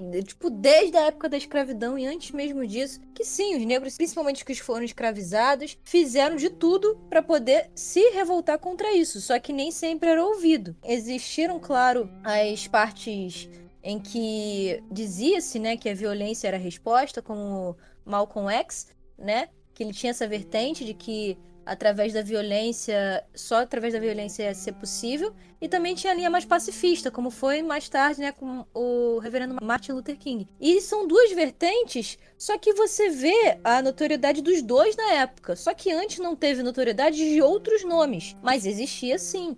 Existia sim um, um, uma luta contra o racismo, existia sim uma luta pelos direitos. A diferença é que tanto o Martin Luther King quanto o Malcolm X, eles ganharam uma notoriedade mundial na época. Então a gente e a gente ainda sabe o que aconteceu? As vozes deles acabaram sendo silenciadas muitas vezes. Muitas vezes não. A, as vozes deles foram silenciadas através do, do homicídio, entendeu? Mataram os dois. Os dois foram mortos, independente da vertente dos dois. Um, um foi por um lado da luta pelos direitos civis e o outro foi para outra luta, né? Para mesma luta, só que para outra vertente. E os dois foram assassinados com arma de fogo. E a gente tem a notícia disso, a gente sabe disso porque eles tiveram uma fama mundial. Mas imagina aqueles que não tiveram a fama mundial. Aqueles de pequenas vilas, de pequenas cidades, que foram mortos. E a gente não sabe. A pessoa às vezes simula um, um suicídio, né? Acontecia-se muito isso de aquele aquele rapaz, é, a pessoa tá lutando ali pelo direito, tá, tá lutando por alguma coisa, principalmente nos Estados Unidos acontecia muito isso, ia lá e simulava um suicídio daquela pessoa, sabe? Eu entendo tudo isso e isso daí que você falou não é mentira, tudo isso é verdade. Só que assim, pega primeiramente que é uma época que você não tinha maior comunicação, maior espaço de palavra. Segundo, tem pessoas que sofriam racismo e tudo mais, nem passava pela cabeça de algumas pessoas que elas um dia teriam os mesmos direitos. Tanto que isso que acontece na história, que você vai ter, que você vai ter julgamento de, de pessoas negras por crimes que não cometeram e que foram culpadas, você tem isso na vida real, que a Harper Lee presenciou do pai dela defendendo. O que acontece na história não é uma retratação da realidade da época, é um reflexo do que ela presenciou. Ela presenciou o pai dela defender dois caras negros, pai e filho, e ele deu todos os argumentos a favor do coisa, fez uma defesa, segundo o que ela comentou certa, em algum lugar que eu li, certeira, e ainda assim pai e filho foram enforcados. E isso não causou um levante, não causou coisa de nada. Aconteceu que nem na história. A vida se seguiu. Embora pessoas aqui e ali soubessem que aquela execução foi injusta. Aí que acontece? Eu, eu ainda acredito, por mais realmente eu, uh, tem, tem momentos que eu concordo com esse cara que falou que o Atticus não é um herói, sabe? Tem uma parte de mim que sente que ele estava fazendo aquilo para ele, tipo, ah, eu vou fazer isso aqui porque é certo, porque eu não, eu não sou racista. Eu não sou racista, vou ajudar esse cara aqui e eu vou fazer minha parte. Eu sei que ele é inocente. Mas eu sinto que o fato de não ser racista não é o suficiente para o que estava acontecendo ali no meio. Enquanto a gente tolera o racismo, ele, ele, a gente acaba sendo conivente Entende? Então, eu senti dessa parte, ele era muito ativo ali no tribunal em defender aquele cara, mas nas outras situações, em outros momentos, eu sinto que ele é, não, não, o pessoal tá é, me culpando por isso? Ah, não, beleza, beleza. Não, vem, vem pra cá, minha filha, você tem que entender, tem que compreender. E eu sinto que não, não tem que compreender nada, não. Se eles estão certos, eles estão certos, entende? Ah, mas tem que conviver ali com a família. Não precisa conviver com ninguém. Entendeu? Dá uma de, de, de aqueles caras que se trancaram lá na casa, vive que nem fantasma, mas é, defende o que realmente acredita. Eu sinto que faltou essa defesa do que realmente acredita. Eu sinto que teve muito disso na, na Scout. A própria Scout defendia muito. E eu sinto que o pai às vezes segurava ela, mesmo querendo que, sabendo que ela estava certa, segurava para que ela não, não acabasse sendo rechaçada no futuro. E eu sinto que, assim, se ele não segurasse ela tanto, talvez a próxima geração, né? Se, se talvez esses pais que não fossem racistas e que defendessem as, as causas dos direitos civis deixassem as crianças ter aquela revolta, nossa, que tá errado, racismo é errado, e ter essa convicção mais forte, mais aberta de falar com os outros, de expor as ideias, talvez a geração seguinte fosse um pouco mais mente aberta do que realmente foi. Entende? Eu queria complementar o seguinte: tem uma cena no livro Desenrolar um dia antes do julgamento. O Atticus ele senta num banco e espera e a Scott vai até ele. E uns 4, 5 indivíduos de mau caráter aparecem lá e falam: ou você sai ou a gente passa por cima de você. Os cinco estão armados. Se ele soltasse a Scott, era isso que aguardaria ela. Porque nós não estamos falando de uma educação, não tem educação em uma é. Kombi, é. não tem sociedade, tem a Scott, que aprendeu a ler precocemente, que teve uma educação precoce, que lê precoce. Ela é um ponto fora da curva. E naquela sociedade, o destino dela teria sido muito parecido ao que seria do pai se ela não tivesse aparecido no momento certo. Isso, o... esse que é o ponto no, no, quesito de realidade, não tem como o que a gente acha ético e certo hoje ser replicado na época. Tanto que tem esse diálogo, que, que o Atticus ele é visto antes do julgamento e tudo mais, todo mundo vê super bem o Atticus. O Atticus é um advogado, ele não é só um fazendeiro, uma pessoa com um serviço braçal aqui, que nem a gente, ele é super bem visto. Quando ele começa a defender um negro, é, vem pessoas falar, cara, isso não é coisa que pessoa decente faça. Porque a, a, gente sabe hoje que, que você, você não pode tolerar o racismo. O racismo tem que ser eliminado pronto. Mas na época, qualquer coisa que ele fizesse ia refletir no, nos filhos dele. Ele pode ter, fazer a luta dele. Não só pode refletir, como refletiu. Isso. E, inclusive, isso faz em média 90 anos. A história desse livro do, de hoje. E, é, 90 anos. É, é bom tempo. Ah, então, isso é, foi. Época de 30.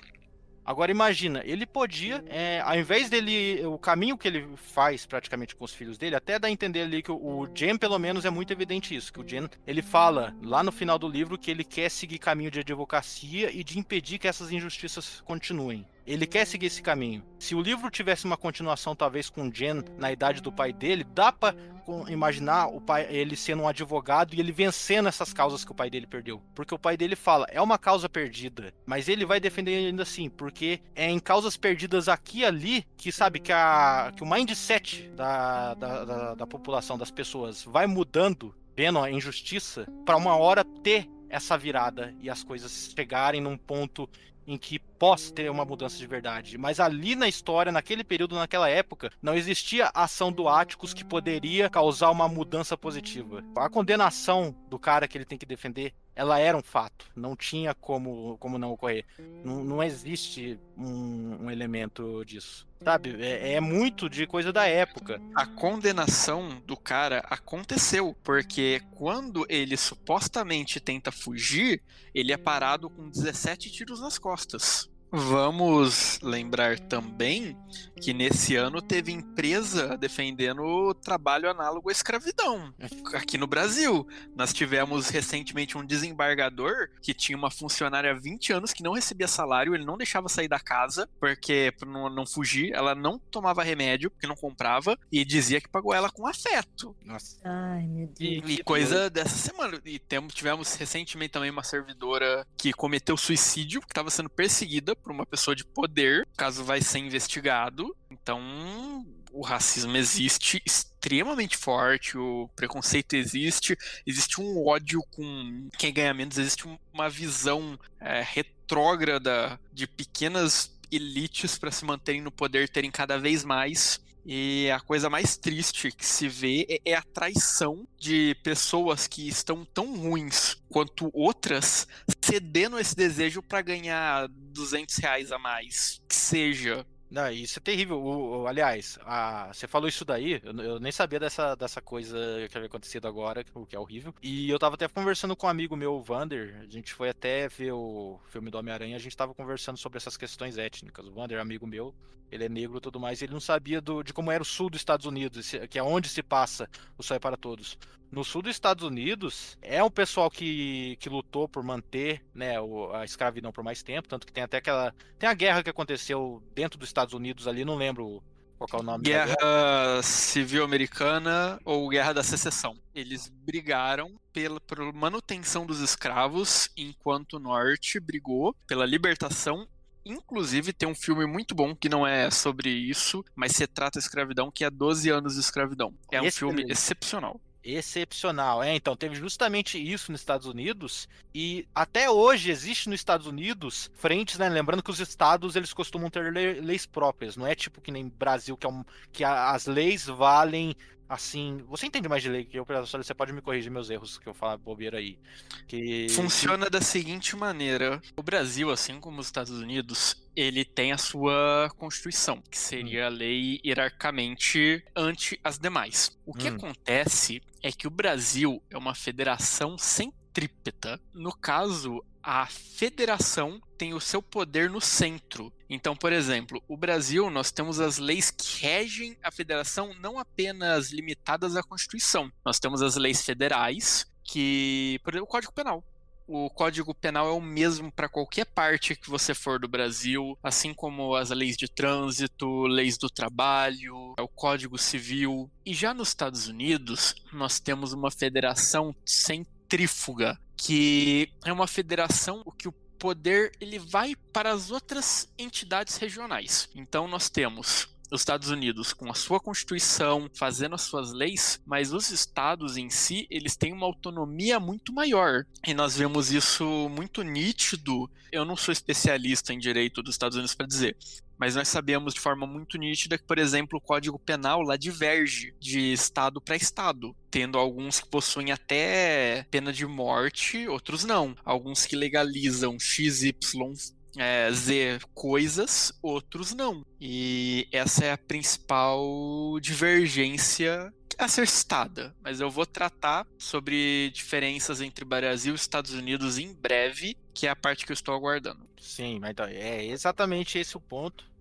de né, dessa diferença dos Estados Unidos assim parte de estados. Cara vai ter essa dissonância de leis. Tanto que se eu não me engano o caso que é retratado no filme 12 anos de, é 12 anos de escravidão? 12 anos de escravidão. Um negro liberto é sequestrado no norte levado para o sul vendido como escravo e a partir de então ele luta pela sua alforria. Isso, isso, exatamente isso. No norte não existia mais escravidão, os negros eram livres. Ele, é, ele acho que ele é embriagado e capturado no norte e levado pro sul, onde ainda tem escravidão. Cara, é situação horrível. Tanto que eu lembro até um vídeo do Atila que ele comenta, digamos, da sequela social. O fato do sul dos Estados Unidos ter largado da escravidão, ter, ter sido frentes mais conservadoras, ter demorado a se largar da escravidão, hum, fez com que sejam estados hoje com um IDH muito mais baixo do que o norte dos Estados Unidos, por exemplo. Mas tem, né, nos Estados Unidos você tem leis muito separadas por estados, e tem estados do sul que ainda querem e lutam por retornar à escravidão. Eles realmente queriam que voltasse. Sabe? Isso não é anos 90, não é anos 80, não é anos 30 da época. É 2023. Você tem isso. Meu Deus. Né? Tanto que é por isso que o livro é relevante até os dias de hoje, porque ele não está falando de um problema do passado, ele fala de como era um problema de hoje no passado. Tanto que o, o Donald é. Trump fala que o, ele falou, se eu não me engano, que o Sol para Todos é superestimado. Donald ah. Trump mandou essa uma vez. Ele nem deve ter lido. Se ele souber ler, ainda é muito. Depois tem essa parte envolvendo a senhora do Bowse, que é essa senhora horrorosa, que ultra racista, que, que tem eh, para mim esse, essa curva falha do livro, que nossa, ela é uma personagem muito nojenta. Para mim o negócio dela de ah, ela escolheu morrer sem tomar morfina, ah, isso não é exemplo de coragem nenhum que o Atticus fala. Foda-se essa senhora do Bowser, eu não gosto dela. Mas tem uma parte que eu acho interessante, que é deles refletindo sobre o pai deles. Que o Atticus, diferente do pai das outras crianças que tem seus 20 todos, 30 e poucos anos, o Atticus já é um cara mais velho. Ele tem 50 anos. Nos livros, se eu não me engano, é descrito que ele já tem já cabelo meio grisalho. Eu tenho mais a imagem do Atticus do filme, né? Que é um cara que parece estar tá chegando ainda nos 50 anos. É a cena que o Jen a Scout começam a refletir que, ah, pelo pai dele ser mais velho, ele não pode brincar mais com os filhos dele, igual normalmente um, um, pai brincaria. E aí começa, tipo, tem um leve abalo na fé do, do Jen, que, que muito admira o pai dele. Tem um leve abalo na fé do pai dele. E aí acontece essa cena do cachorro, que é um cachorro com raiva, que está solta. Era coisa da época mesmo. Aliás, acho que até hoje, se bobear, não tem cura para cachorro com raiva. Não, não existe cura disso, porque a raiva é uma doença que ela pega no cérebro do animal. Não tem, tem vacina e tem até coquetel de remédios que você pode atacar na, na hora que o cachorro foi mordido por um cachorro com raiva mas não tem como você curar um cachorro que tá sobre efeito. Veterinário aí, se quiser me corrigir, pode mandar um e-mail que eu leio aqui. Mas o pai deles saca uma, acho que é uma espingarda, ou é um revólver, não, acho que é uma espingarda mesmo, e mata o cachorro, porque o, se eu não me engano, o xerife que tá acompanhando ele tá sem óculos. Ele tá sem óculos e ele não consegue atirar, com que a visão dele, que ele é meio míope. E aí, isso daí serve também para mostrar que existe uma diferença entre você ser pacífico e inofensivo. Tanto que o Bob Ewell, que é um outro personagem que vai começar a aparecer depois, ele ameaça o Atticus. E o Atticus podia pegar a arma e dar um tiro nas costas do cara, o que seria totalmente surreal com o personagem. Mas mostra assim que ele não tá sendo um pacifista porque ele, ele não pode agredir uma pessoa próxima a ele, não pode atacar. É toda, uma, é toda uma questão de postura. Ele realmente é um cara pacifista. Tem até uma frase que eu acho que a vizinha da frente, aquela que é amiga do Atticus, ela fala que. Eu não lembro se é ela ou é o personagem que fala, que fala que o Atticus, ele, é diferente dos homens da idade dele, ele não gosta nem de caçar. Ele, ele até abandonou a caça, que era uma coisa bem comum, e fala que o Atticus não caça porque ele sente que Deus deu a ele vantagens acima dos outros e ele se recusa a usar vantagens contra algo que não pode lutar de volta. É muito bom esse ponto, ele se recusa a, abusar de qualquer coisa que possa ser uma vantagem contra outro, até mesmo a educação dele. Tanto que, por exemplo, o, nesse capítulo, se eu não me engano, começa a desenflorar o que, que é o caso do Tom Robinson, que o Tom Robinson ele teria violentado uma mulher branca, que é a Mayela Ewell, que é filha do Bob Ewell, que é um cara terrível que mora na cidade. É o pai do moleque que aparece na sala de aula brigando com, com a professora, o Burris Ewell. E ele é tipo um cidadão da cidade, assim, ele é branco, extremamente racista, pobre, sabe, extremamente ruim, rude, ninguém gosta dele. Só que ele não comete é, até esse ponto um crime nem coisa do tipo para ser preso. Ele é simplesmente uma pessoa extremamente desagradável, áspera, que ninguém consegue tolerar. E não é a pobreza dele que faz isso. Tanto que ele consegue um emprego na época Cara, é, é um emprego pelo WPA, que é uma, uma junta de administrativa que da época ali para poder corrigir após a Grande Depressão, que era para dar emprego para pessoas desamparadas. Ele conseguiu perder um emprego disso daí, que é emprego para pessoas que não têm formação nenhuma, ele conseguiu perder por preguiça. Tanto que ele e a família dele, eles são o que é definido na história, é uma coisa também muito da época, que é o que é chamado de é uma forma pejorativa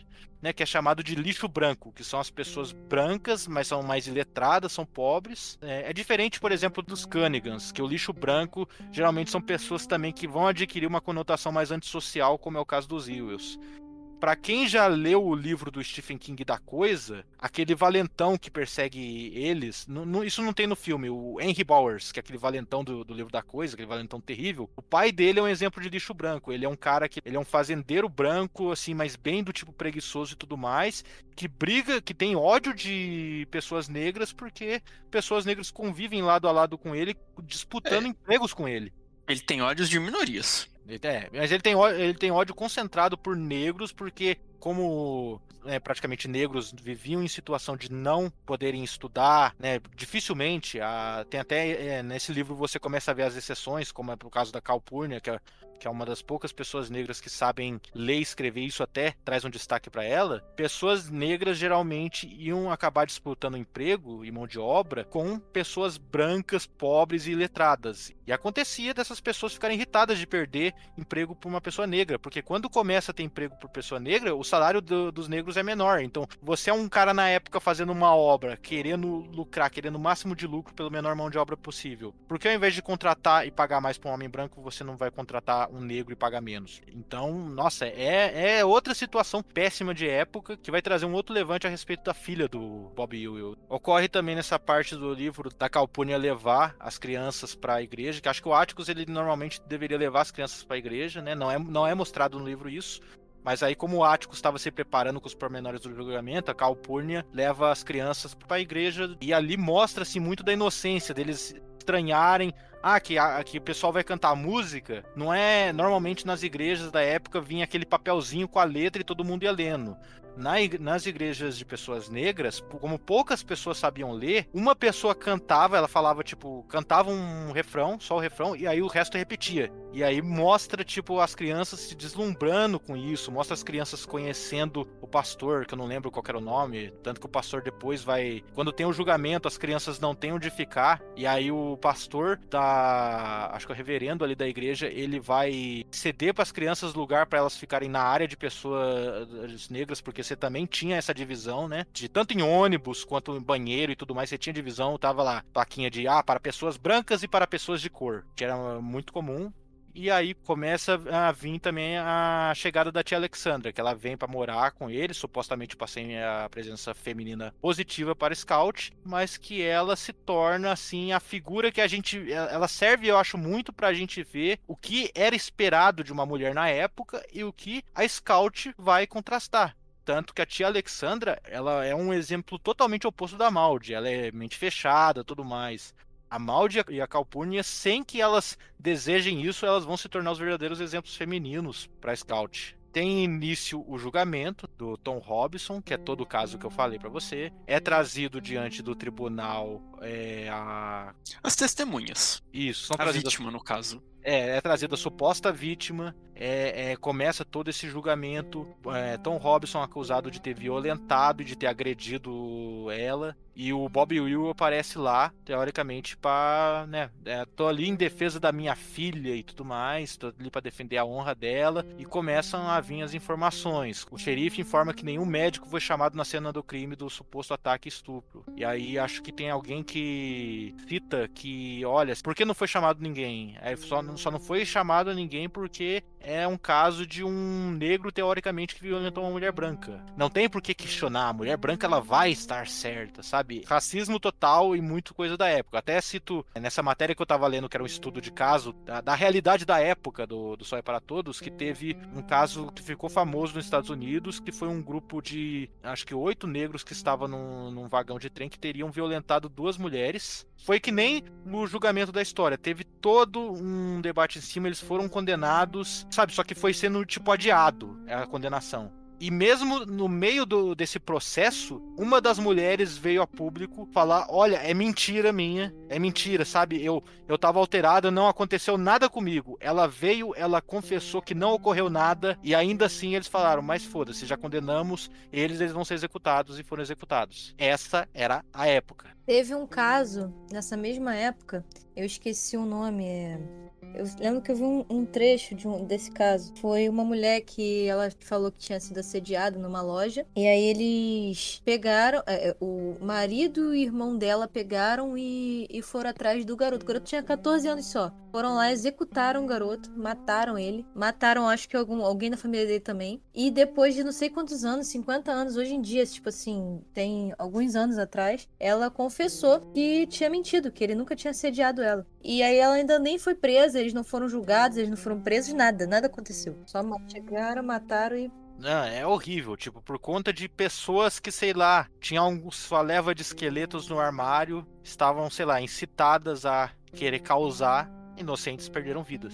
Né? Só para contextualizar, porque a gente não explicou exatamente o julgamento. A gente explicou que ele está defendendo um negro, foi acusado supostamente de ter estuprado uma mulher branca. Teve o caso em que um grupo de brancos foi até a delegacia para dar fim nele, que o Atticus impediu. Mas qual que é o grande ponto? Quando eles começam a trazer as evidências, fica demonstrado que essa mulher branca ela apanhou muito em um dos lados dos olhos. Exatamente o lado em que o acusado não tinha um braço, que era amputado. E a Isso. conclusão, todo o desenrolar, leva a crer que o pai dessa garota viu ela com um negro e a agrediu, porém eles são incapazes de aceitar. E esse é o momento que quando o Atticus bate de frente com as testemunhas, bate de frente com a vítima, bate de frente com o acusado, eles gaguejam, ficam nervosos, se recusam a responder. É, o pai da garota fica furioso. Isso que inclusive leva ele a uma cólica sem precedentes. Fica res- resta evidenciado por um mais um que ela não foi assediada. O que fica demonstrado é que ela quis beijá-lo por todas as evidências, to- toda a narrativa de agressão é incondizente com o porte físico do acusado, Tom Robson, e aí que tá o, o grande ponto que eu queria chegar, que é o tribunal do júri. É, no Brasil, o nome do livro é O Sol é para Todos. No Brasil, nós temos essa ideia, assim como em vários outros lugares, que a lei é para todos. O que nós sabemos que não é bem assim. E essa mensagem de esperança e, por assim dizer, é, acaba se perdendo. Tanto que o livro é como matar a. Como matar o Roginol, para matar o Roginol. Enfim, o tribunal do júri no Brasil, ele é feito com exclusividade para crimes contra a vida. E como que acontece? Um cidadão, ele comete ou tenta cometer um crime contra a vida contra um terceiro e ele é levado a julgamento. O júri chama um número X de salvo engano, 30 pessoas e seleciona dessas 30 pessoas de reputação ilibada, pessoas sociais, para julgar este outro. Chama desses 30, selecionam 7. Esses 7 ouvem acusação e ouvem a defesa. Essa é uma prática porque tanto para proteger a vida do juiz que está condenando alguém de assassinato ou não, como também visando que o próprio povo julgue seus iguais. Só que nós não temos o próprio povo julgando os iguais. O sol não é para todos. No Brasil existe uma crítica muito grande ao tribunal do júri e, e nos Estados Unidos isso é ainda mais forte porque o tribunal do júri ele é usado para muitas outras coisas não tão somente uma espécie de crimes. Como nós vemos aqui o caso de, de, estupro. Como que o Tom Robson vai ser julgado pelos seus iguais se todas as pessoas selecionadas para o entenderem, para compreender e analisarem o caso fazem parte da cidade, são praticamente descaradamente racistas? Temos um caso emblemático no Brasil que é sobre o Tribunal do Júri homens que assassinavam mulheres por terem sido traídos por elas, no passado alegavam legítima defesa da honra. E por muitas vezes escolou, até começou a ser proibido de ser usado. Atualmente é até inconstitucional. Se você usar essa argumentativa num júri, o júri é anulado e se faz outro. Mas o ponto é, o júri se torna um espetáculo, se torna um teatro, um teatro no qual você, com seus preconceitos, que não tem conhecimento da lei, pode decidir a vida de uma pessoa. E esse é o grande ponto de impactação. Esse é o maior ponto do livro. E o Atticus, ele sabe que ele vai perder. E a Scott, ela se entristece por isso. Todo mundo fica animado querendo saber o resultado. Aos olhos dele, ele perdeu. Mas aos olhos da comunidade que ele defendeu os iguais, ele saiu vencedor, porque nunca antes um negro, segundo o livro diz, permaneceu tanto tempo aguardando um veredito na sala dos jurados. Lá nos. Estados Unidos, ao que aparenta, todos têm que estar em conformidade com a decisão, e um não quis. No Brasil não, é votação, então é bem mais ágil. Mas o grande ponto é, é para você ser julgado pelos seus iguais você não está sendo julgado. Um negro sendo julgado por racistas não é igualdade. Caralho, e existe muita bom. crítica ao respeito do Tribunal do Júri no Brasil. Muitos professores meus criticaram, alguns não, mas é um tema que se debate, é um tema que precisa de revisão em vários momentos. É, é uma situação delicada da qual demandaria um podcast único que eu não tenho competência para falar, é, é ir mais a fundo e que não cabe num podcast de literatura. Então vamos ficar dessa forma raso. Cara, eu vou sinceramente agradecer muito o seu ponto de vista sobre a parte de advocacia, de legislação. Eu nunca havia parado pra pensar nesse negócio de, ah, o, o júri, que são né, pessoas sem ligação com aquilo julgando alguém, é um grupo de pessoas que não entende, não compreende a lei e está julgando, está julgando uma pessoa, está decidindo né, a, a vida de uma pessoa. Não havia pensado nesse ponto. Eu assisti a alguns tribunais do júri na minha época de estágio e se assemelha muito a um teatro. Você tem que explicar pro júri o que eles têm que fazer. Júri, vocês acham que Ciclano matou Beltrano? Se acham que sim, votem pelo sim. E vocês sabem pelas evidências, daí vem a defesa e fala: vocês sabem, vocês acham que não é? Então votem não. Se vocês por acaso votarem sim, considerarem que ele matou, considerem, acham que teve essa causa de aumento, ou essa causa atenuante? O que vocês acham? Votem dessa forma. É muito um teatro. É, júri praticamente não se debate lei, se debate fatos. Você aplica a lei, o juiz aplica a lei. Tanto que existe um ditado no Brasil que é um ditado voltado para os magistrados, que seriam juízes. Dê-me os fatos que eu te dou o direito. Nossa.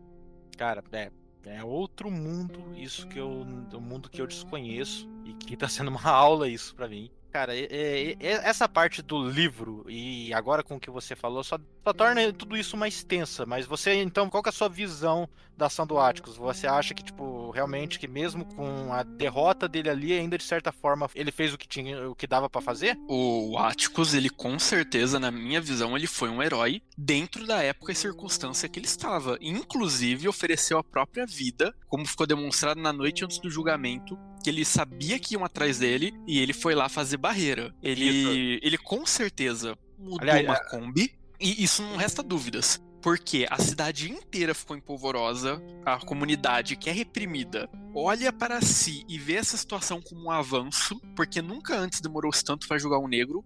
A elite de Macombi, que seriam os brancos, mesmo pobres, ficam nervosos e neuróticos e com medo, achando que ter direitos iguais é passar por cima deles. E você tem pessoas mudando de opinião, você tem pessoas refletindo. Você teve inclusive um cara nojento que chegou lá para matar o Tom Robson, que ele se arrepende ele não quer que isso aconteça, ele vota contra. Talvez ele tenha cedido por pressão dos pares, mas que ele fica horas resistindo, você mudou uma pessoa. E essa pessoa vai mudar outra. E dentro daquela sociedade, ele praticamente fez algo surreal. Dentro da lei, dentro de tudo que ele poderia fazer. E dentro também dos preceitos de um tribunal do júri. Que, novamente, você está sendo julgado, muitas aspas, pelos seus pares. E os pares escolhidos foram a elite de Macombi que é. não é certo. E daí fica a crítica, e daí fica a análise para rever como que funciona o tribunal do júri, que novamente eu não tenho condições, acredito que nós também não tenhamos tempo de debater mais aprofundadamente neste programa. Isso, só pra contextualizar, eu realmente eu pulei a parte da. Pulei sem querer a parte da cadeia, que é uma parte importantíssima, tensa pra caramba. Que o que acontece? Pega essa parte que eu falei aí do medo branco da época que era esse medo de, racista de não, os negros vão invadir nossa sociedade, estuprar, violentar nossas mulheres. Pega esse medo branco e aí você coloca um grupo de pessoas que acha que, que, que transforma esse achismo em certeza de que um negro realmente fez isso. Esse negro tá ali na cadeia municipal que é de fácil acesso. Esse pessoal vai lá querendo matar o cara. O Atticus, ele já tá prevendo o que vai acontecer isso, aliás, já tá prevendo não. O xerife fala para ele que o Tom Robson vai estar na cadeia municipal e o Atticus resolve que vai passar a noite lá em frente lendo um jornal. As crianças saem de casa sem saber do que se trata, principalmente a Scout, que ela é bem inocente, você vê totalmente a inocência dela. Ela chega lá e encontra uma multidão enfurecida, querendo passar por cima do Atticus para matar o cara. E, e, se o Atticus ficasse no, no caminho, talvez matassem o Atticus também, quase certeza. E o que, que é que ela vê nessa multidão? Ela vê pai do Walter Cunningham, que é o moleque da escola que, que é mais pobre e tudo mais, que não tem dinheiro para coisa. Como ela fez uma espécie de amizade com o Walter no começo do livro, ela corre pro pai, pro pai do Walter e fala: Ah, você é o pai do Walter, fala que eu mandei um oi para ele. Começa a tentar conversar com ele. Ele perde o ódio e a motivação assassina dele na inocência da Scout. E aí, quase como se fosse um efeito dominó, ele resolve que ele não pode prosseguir com aquilo e o resto do, do pessoal debanda junto com ele. E até depois o Atticus, ele pega e fala que até uma multidão é formada por pessoas. Ele fala alguma coisa assim. E aí ele até brinca que a Scout conseguiu, na inocência dela, mudar uma multidão e que talvez eh, a cidade precisasse de uma polícia feita por crianças para poder corrigir esse comportamento. E se eu não me engano, é o próprio pai do Walter Cunningham que queria matar o Tom Robson aí nessa parte junto com a multidão, ele que vota contra, né? Ele que vota, ele fica se mantendo, mas lá nos Estados Unidos todos precisam votar igual para ter uma decisão, e ele se mantém inerte por muito tempo resistindo, que ele acredita na inocência do Tom Robson, porém ele acaba cedendo horas depois. Posteriormente, o Tom Robson, cumprindo pena, ele supostamente está ele sem um braço, está escalando a grade e leva 17 tiros de aviso nas costas tiros de aviso, né? É, porque eles não queriam matar. Pior que essa parte, cara, ela.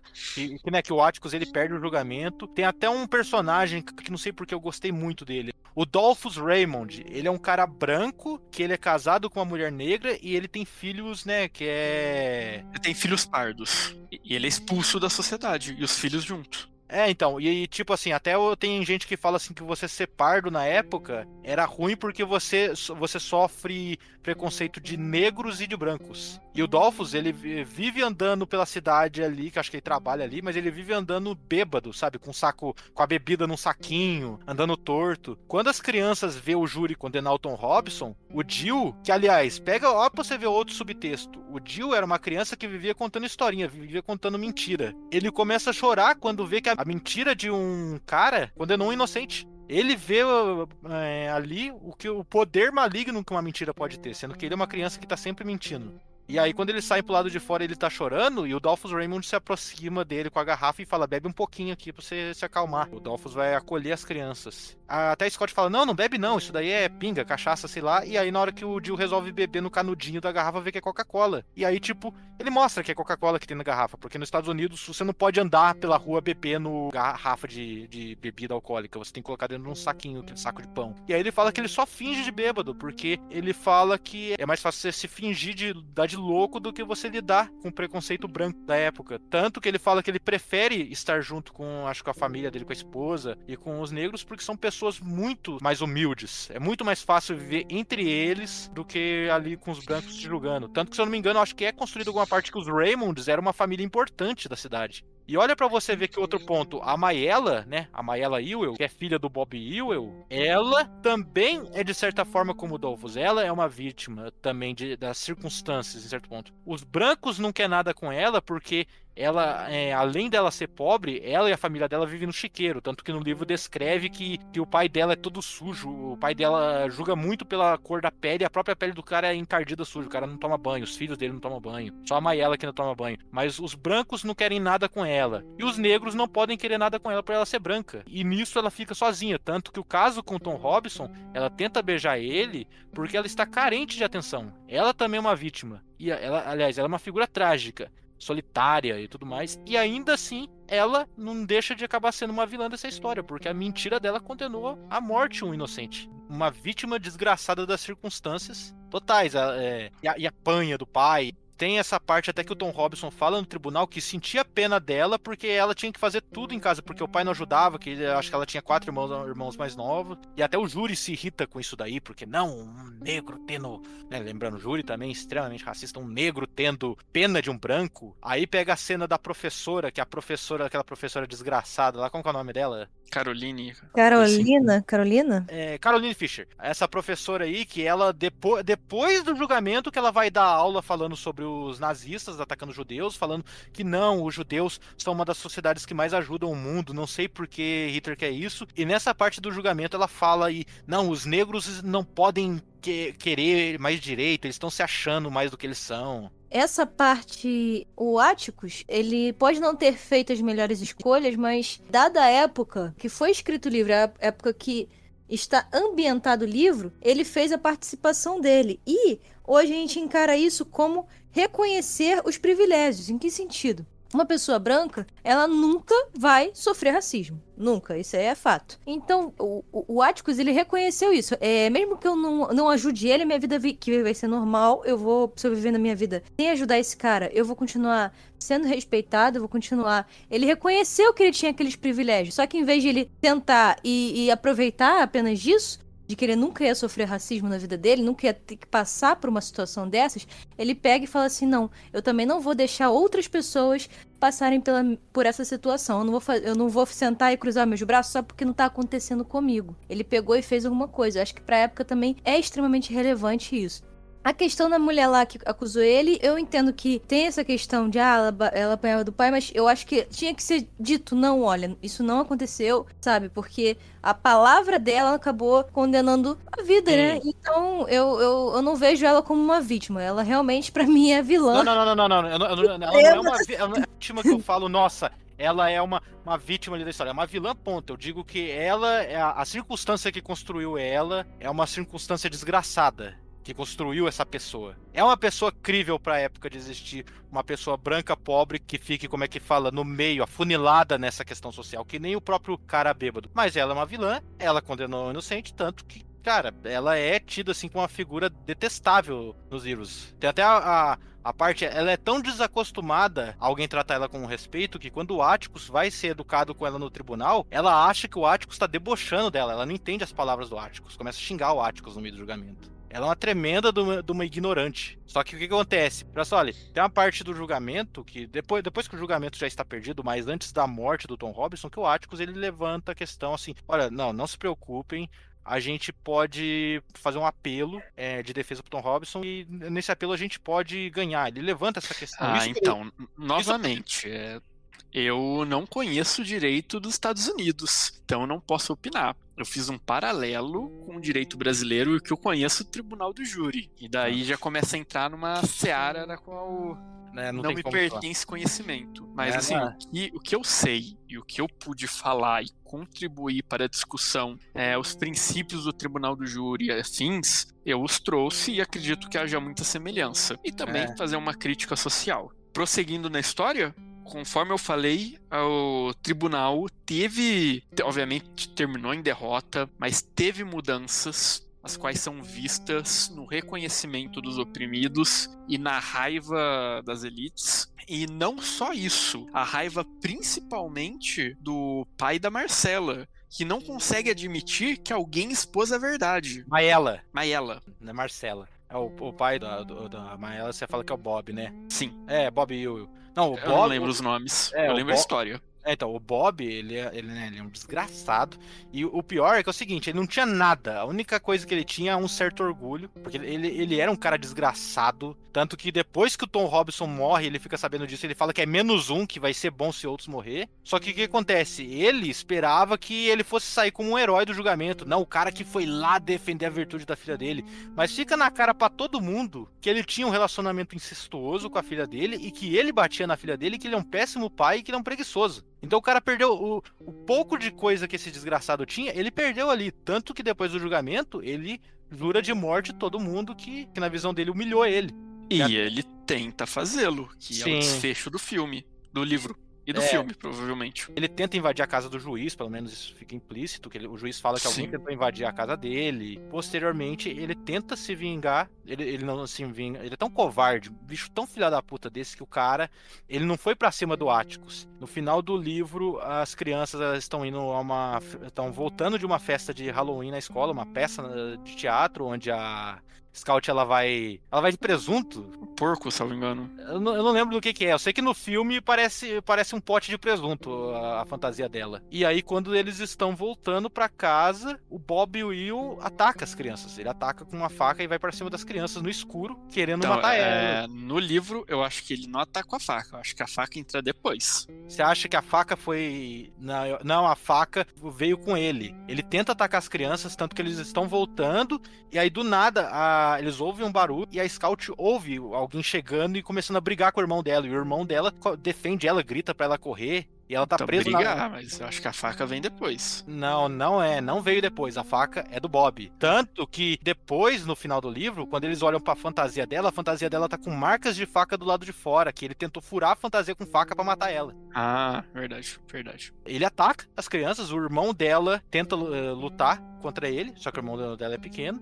Ele, ele que quebra o braço do moleque, tanto que até leva ao começo do livro, que eles tent, é, com ela, que é a narradora, tentando lembrar junto do irmão dela como que o irmão quebrou o braço. Toda essa história é recontando como que ele quebrou o braço nessa ocasião. E aí alguém chega, ela não consegue ver direito porque ela tá presa na fantasia, mas alguém chega e começa a brigar com o Bob Will e até que a situação se silencia. Quando finalmente ela consegue sair da fantasia, ela tenta seguir a figura e ela vê uma figura de um homem que ela nunca viu carregando o irmão dela inconsciente pra casa. E essa figura, qual que é? Essa figura é nada menos que o Boo Hadley. O cara que eles ficavam achando que podia ser um monstro, porque não saía de casa e queriam vê-lo, faziam de tudo pra vê-lo. Isso. Mas com quem eles criaram uma amizade ao longo do livro, por base de troca de até mensagens na árvore, onde ele colocava presentes pras crianças. Isso. No, no livro nunca é especificado, a é, propositalmente nunca é especificado a situação que faz do Boo Hadley ser aquele cara recluso, mas tem uma parte que o Jen, depois de toda essa situação do tribunal, o Jen faz uma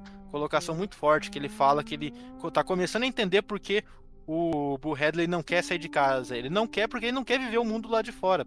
De certo, ele pode ter algum episódio passado. Não sei se o outro livro Vá Coloca um Vigia cita ele. Ano que ele vem a pode- gente descobre. Ano que vem a gente descobre exatamente, mas ele não quer lidar com a sociedade porque ele sabe o que a sociedade é. Exatamente. Eu falo assim, eu, eu gostei desse vizinho na questão, tipo, ele é aquele típico que talvez tenha sido nascido esse clichê, não, não digo clichê, mas essa, esse plot, né, do vizinho mal-humorado que no final é do bem, aquela pessoa reclusa que no final é um herói ou um anti-herói, né, que ajuda ali em parte. Eu acho que pode ter começado a partir dali. Entendeu? Eu acho que foi ali um, um começo pra esse tipo de plot twist, sabe? Dentro dos livros. De ter aquela pessoa com que normalmente o protagonista não se dá bem no começo, que todo mundo acha odioso, que não sei o quê, e no final acaba salvando, né? O dia acaba sendo um aliado. É, não, isso. Ele, ele é praticamente aquele gigante gentil. Tanto que no filme, pelo menos, ele é um cara grande.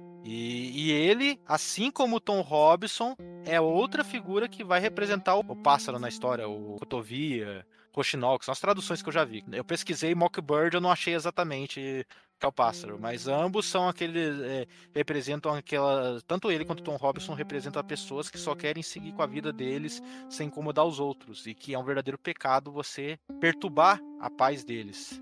Tanto que a, a parte do livro que se refere a isso, que tá no meio do livro, é quando as crianças ganham arminhas de brinquedo pra brincar. É umas arminhas que soltam. Não sei o que, que elas atiram, acho que elas atiram ar. E dá pra você matar pássaros com essa, com essa arma. E aí o Atticus pega e fala pras crianças pra não matar uma cotovia. Porque fala, ó, tem, um- tem pássaro que faz um monte de coisa, mas a cotovia é um pássaro que só fica cantando música dela, não incomoda ninguém, então por favor não mate. E aí que recai a metáfora. De, em cima tanto do Tom Robinson, que foi um pecado da cidade, a morte dele. Não é só um pecado do Bob Ewell, é um pecado de- da cidade, isso daí, de permitir que aquilo ocorra. E o Bob Ewell, né, com, com a- quase como justiça sendo feita, é no meio dessa briga com o Bull e depois o, o xerife, né, que quando chega em casa o Atticus chama o xerife e, a- e acho que a Calpurnia chama um médico, né, pra atender o Jen. Mas o xerife vai lá e encontra o Bob Will com uma facada nas costas. E aí, a princípio, fica o Atticus pensando que não, que o filho dele fez isso, não sei o quê, mas depois o xerife pega e fala que deve ter sido o Boo Hadley, mas o xerife escolhe, ele fala, olha, eu prefiro falar que para todos os casos, o Bob Ewell caiu em cima da própria faca. O Bull Hadley não matou ninguém, nem, nem ah, mas foi em defesa, nem porque seja em defesa. Porque trazer essa atenção que o Bull Hadley não quer, é, também seria um pecado com ele. Se ele tá ali na dele, se ele realmente tá ali naquele meio antissocial, não querer se relacionar com as pessoas, é, aquilo ali é ele em paz. E, aliás, é, até falou desse negócio, dessa relação que o Bull Hadley relacionou com as pessoas. Tem uma parte que a casa da Maldi, né, a vizinha da frente, pega fogo, que é quando tá nevando. Eu não havia reparado nessa parte, mas tem, tipo, as crianças, elas só ficam, enquanto os adultos vão lá apagar as chamas, as crianças, elas ficam ali de frente da casa dos Hadley observando fogo. E alguém vem e coloca um cobertor em cima da, da Scout e acho que do Jen, pra, pra, eles não poder passar frio. Eles não percebem, mas foi o Boo Hadley que saiu para fora de casa e colocou cobertor neles. Sim. Eu nem tinha reparado. Realmente, aquela pessoa que ajuda sem querer nada em troca é um anjo, né? Aquela pessoa que tá ali, que às vezes é melhor do que o suposto amigo da ética, companheiro da, da civilidade, das coisas. Às vezes a pessoa que mais se reclusa, né? Às vezes tem o melhor caráter, tem o melhor. Não quer discutir porque realmente não quer aparecer, não quer chamar atenção para os seus feitos. Mas eu acho que essas pessoas são as mais de caráter, né? A pessoa que se isola, que não, não conta a glória, não conta a vitória que fez, que realizou. Principalmente o fato de no final ele ser herói e não levou o crédito por isso, porque não queria. Eu achei isso sensacional também né? Porque eu acho que isso é uma mensagem até para os dias de hoje. Eu acho que é, existe muito essa questão das. Eu não sei se vocês chegaram a ver, teve um post que foi eliminado da farofa da GK, que ela falou que colocaria 50% da, da festa dela seriam de pessoa, com pessoas negras. Tipo assim, querendo aparecer no sentido assim, ó, a minha festa é inclusiva, ó, 50 pessoas, 50% das pessoas que virão são negras. Poxa, isso isso para mim é querer aparecer em, em, em, cima de uma luta justa. A luta, no caso, dessa população que luta contra o racismo, que tá ali na batalha dia a dia, e vem alguém, vem falar assim: "Ah, porque eu vou fazer um, uma festa 50, olha como é que eu sou legal. Olha como é, é que eu é. sou inclusivo. E eu acho que isso às vezes atrapalha, às vezes não, muitas vezes atrapalha a verdadeira luta, a verdadeira causa, sabe? E verdadeira pessoa que é aliada, que tá na luta ali, ela faz a sua parte, mas não querendo aparecer mais do que a própria luta em si. É, então, é, é exatamente. O ponto é que a pessoa que geralmente vai fazer isso, ela não tá fazendo isso porque ela se importa. Ela tá fazendo isso porque ela se importa com a imagem dela, mas não com a pessoa que ela tá ajudando. Mas, né, esse final de livro também ele fecha esses ciclos simbólicos. O Jen ele começa o livro tipo admirando muito o pai dele sendo uma criança que geralmente briga com a irmã dele e vai terminar sendo justamente já um adolescente que defendeu a irmã dele, que ele fez uma atitude nobre. Né? A Scout, que é a nossa protagonista, ela era fascinada no início com o Bull Hadley, tinha ele como um monstro curioso e tudo mais. Ela termina a história mais madura, vendo o que, que era um monstro de verdade na cidade e que o Bull Hadley, na verdade, era um. Cara, era um herói, praticamente. Era uma figura inocente e bondosa. E o livro ele termina nesse cenário deles em casa. É, até leva o Burredley no quarto para ver o irmão dela. O Burredley passa a mão, no, faz um cafuné no irmão dela que tá desacordado. E aí fala que foi a primeira e última vez que ela viu pessoalmente o Burredley. Que ela, ela mesma preferiu nunca mais nunca incomodar ele.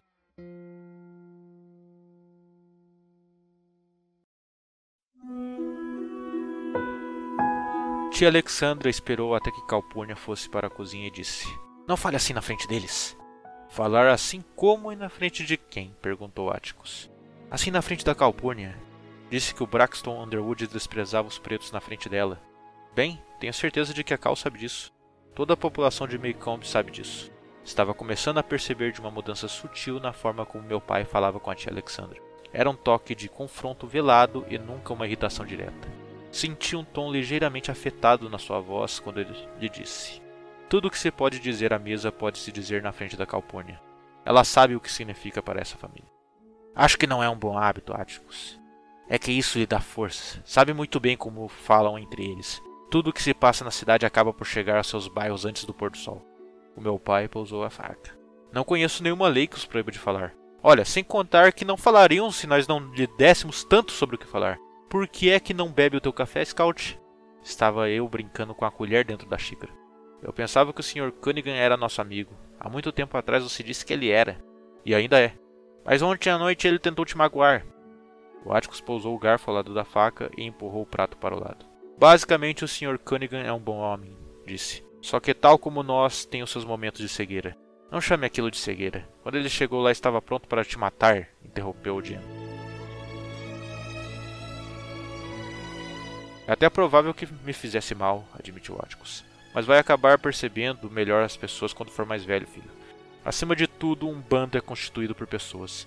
E todos os bandos de todas as nossas cidadezinhas do sul são constituídos por pessoas que nós conhecemos. Isso não quer dizer nada sobre elas, né?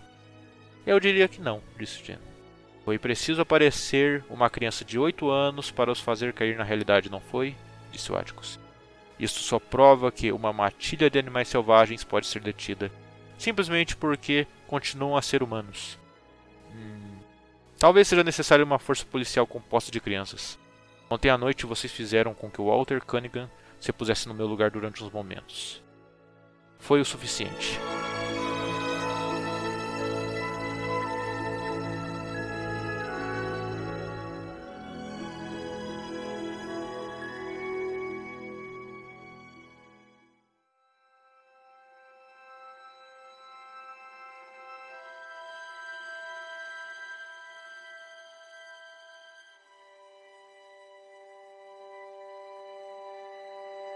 Mas é, no quesito de adaptações do Sol é para Todos, ele recebeu um filme em 1962, ou seja, foi um ano, o livro de 61, né?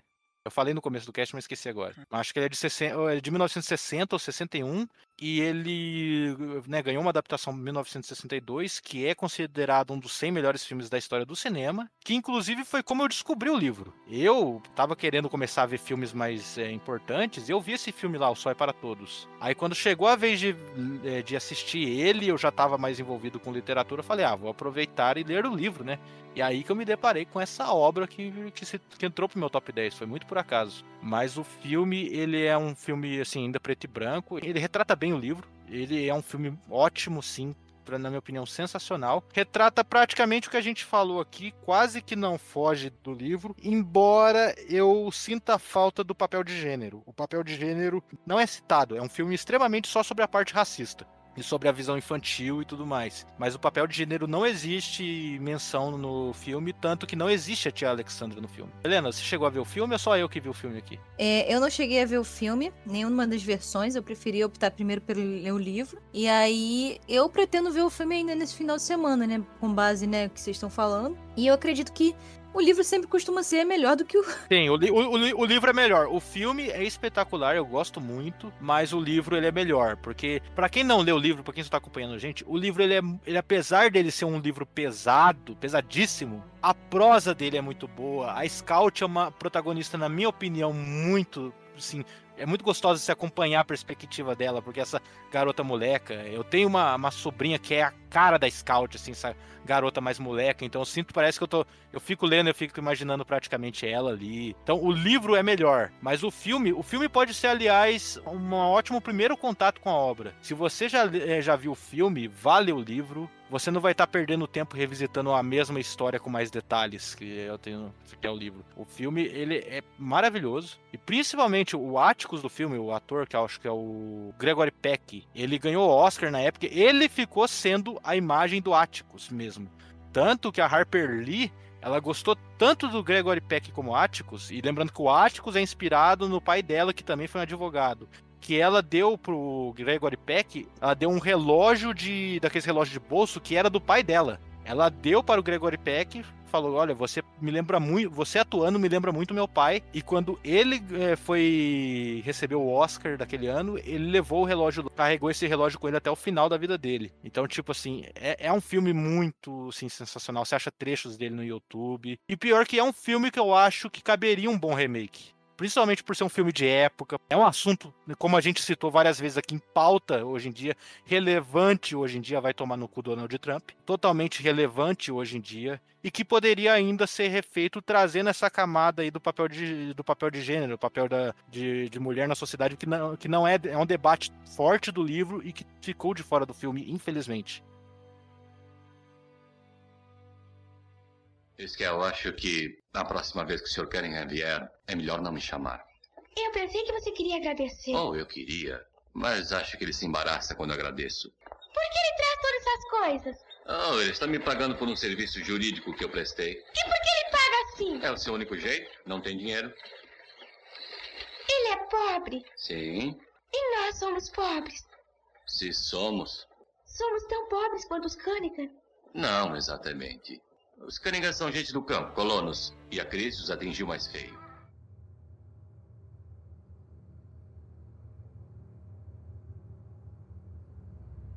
Pessoas, queridos ouvintes, muito obrigado por ficar aqui até o final comigo. Eu queria agradecer quem ouviu esse episódio do Sol é para Todos, é um dos meus livros favoritos. E não é apenas pela causa social, mas porque é o conjunto da obra inteiro. Mora no meu top 10 obras favoritas, ao lado de Drácula, de Hobbit, de O Poderoso Chefão. E eu acho que é a primeira das minhas obras favoritas que eu posso falar aqui. Mas eu queria agradecer e assim.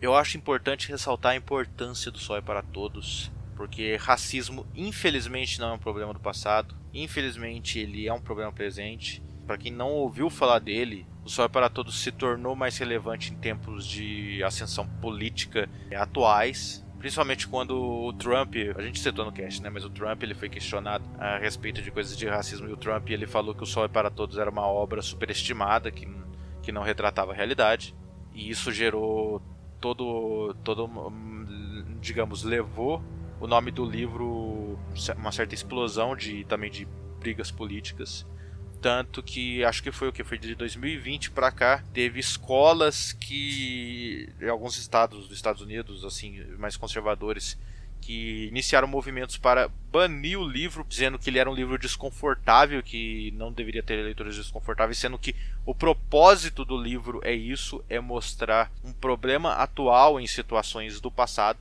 mas que ainda é um problema atual. E por conta disso, eu tenho um pedido sincero que para você ouvinte ler esse livro. Leia, apenas leia. Ele é independente de todos os livros que eu pedi aqui. Esse é, o, é o trabalho, é o, a obra literária mais próximo de ser uma obrigação de leitura a todos, ainda mais nesses tempos em que o atrito político parece ter manifestado pior nas pessoas, inclusive a partir do racismo, entre tantos outros comportamentos, é, digamos, eu poderia falar patológicos, não sei, mas sabe, comportamentos frutos de preconceito, comportamentos terríveis que não comportam numa, numa sociedade organizada e estruturada, que é o que acho que toda sociedade almeja ser.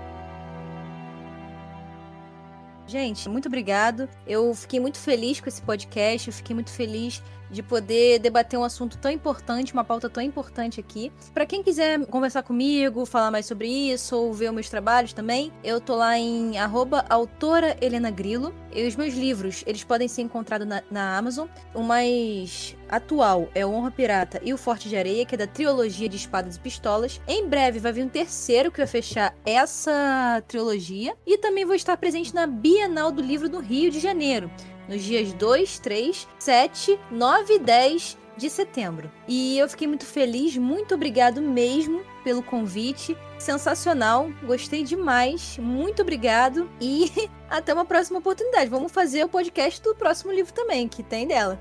Por favor. Você vai estar no sábado na Bienal? Isso, vou estar nos dois fins de semana. Ah, então a gente vai estar lá, que eu vou estar no sábado também. Combinado. Muito obrigado, gente. Obrigadão, viu? Eu que agradeço, viu, gente? Muito obrigado. Um abraço. Perassoli, onde as pessoas podem te encontrar? Boa noite a todos. Antes de eu falar onde podem encontrar, eu quero ter só uma palavra final a respeito do livro. Logo no início do programa, foi perguntado o que nós estamos lendo. Eu disse que eu estava lendo Jorge Amado, Cavaleiro da Esperança. Durante a conversa, chegamos à seguinte definição: Harper Lee escreveu pouco, mas escreveu muito. Jorge Amado, nos livros que ele escreve, que é o que eu tenho trazido para mim e tentado replicar de alguma maneira, é que a verdadeira literatura, ela vem do povo para o povo. Ela é do povo, ela é social. Caso contrário, ela não tem sentido. A arte pela arte não pode existir, ela é vazia. E ele briga e questiona muito nesse ponto. A literatura ela retrata uma sociedade. Isso não tira o mérito nem traz deméritos para os livros que não abarquem questões assim tão essenciais, mas a partir do momento que você trata de assuntos do cotidiano. O King faz muito isso em suas obras, por exemplo. Você tá trazendo problemas reais. Eu tentei fazer isso com O Diabo na Garrafa e afins, e o meu próximo livro, principalmente, que está para sair. E eu quero dizer que O Sol é para Todos, To Kill a Monk-Bird, é um livro excepcional que por si só marca uma geração, mesmo sendo único, foi único por muito tempo ele cumpre seu papel de denúncia social, de retratação de dor, sofrimento, traz questões raciais, sociais, pesadelos cotidianos que uma criança pode não entender, mas você sabe o que está ao redor dela é perigoso. Eu acho que isso faz a genialidade de Harper Lee e trazendo tantos elementos importantes pro dia a dia, que é o direito que rege a todos nós, goste ou não. Então, eu quero encerrar com essas palavras a respeito do livro, citando Jorge Amado, assim como eu disse que eu faria. E se você gostou do que eu falei, gostou do meu conteúdo, você pode me achar nas redes sociais, Diego Underline Peracoli. É, se tem interesse no meu livro, O Diabo na Garrafa está à venda na internet, alguns sites em e-book. É, foi publicado pela editora Coerência. Meu próximo livro sai em agosto, dessa vez com uma nova roupagem, exatamente por tratar de temas muito diversos. Espero encontrá-los uma próxima vez. O Sol é para Todos, ele se encontra à venda, pelo que eu pesquisei aqui pela editora José Olímpio. Ele é facilmente, que eu falei, é um dos 10 melhores livros que eu já li na vida. Apesar de retratar o passado, ele fala de temas muito atuais, ele é muito relevante. Eu acho até que ele se tornou mais relevante de tempos para cá. É uma leitura recomendadíssima. O filme também é muito bom. Eu recomendo qualquer ouvinte daqui de ah, não é meu tipo de livro. Ah, pessoas, ouvintes, eu sou um cara que lia só fantasia. Eu lia só ah, Senhor dos Anéis e afins. E esse livro está no meu top 10. Então tenho certeza que vai ser relevante para você, quer você se interesse por esse assunto específico que trata o livro ou não. Aliás, pelos assuntos específicos do livro. Vocês podem me encontrar no Instagram do Pontes para a Literatura.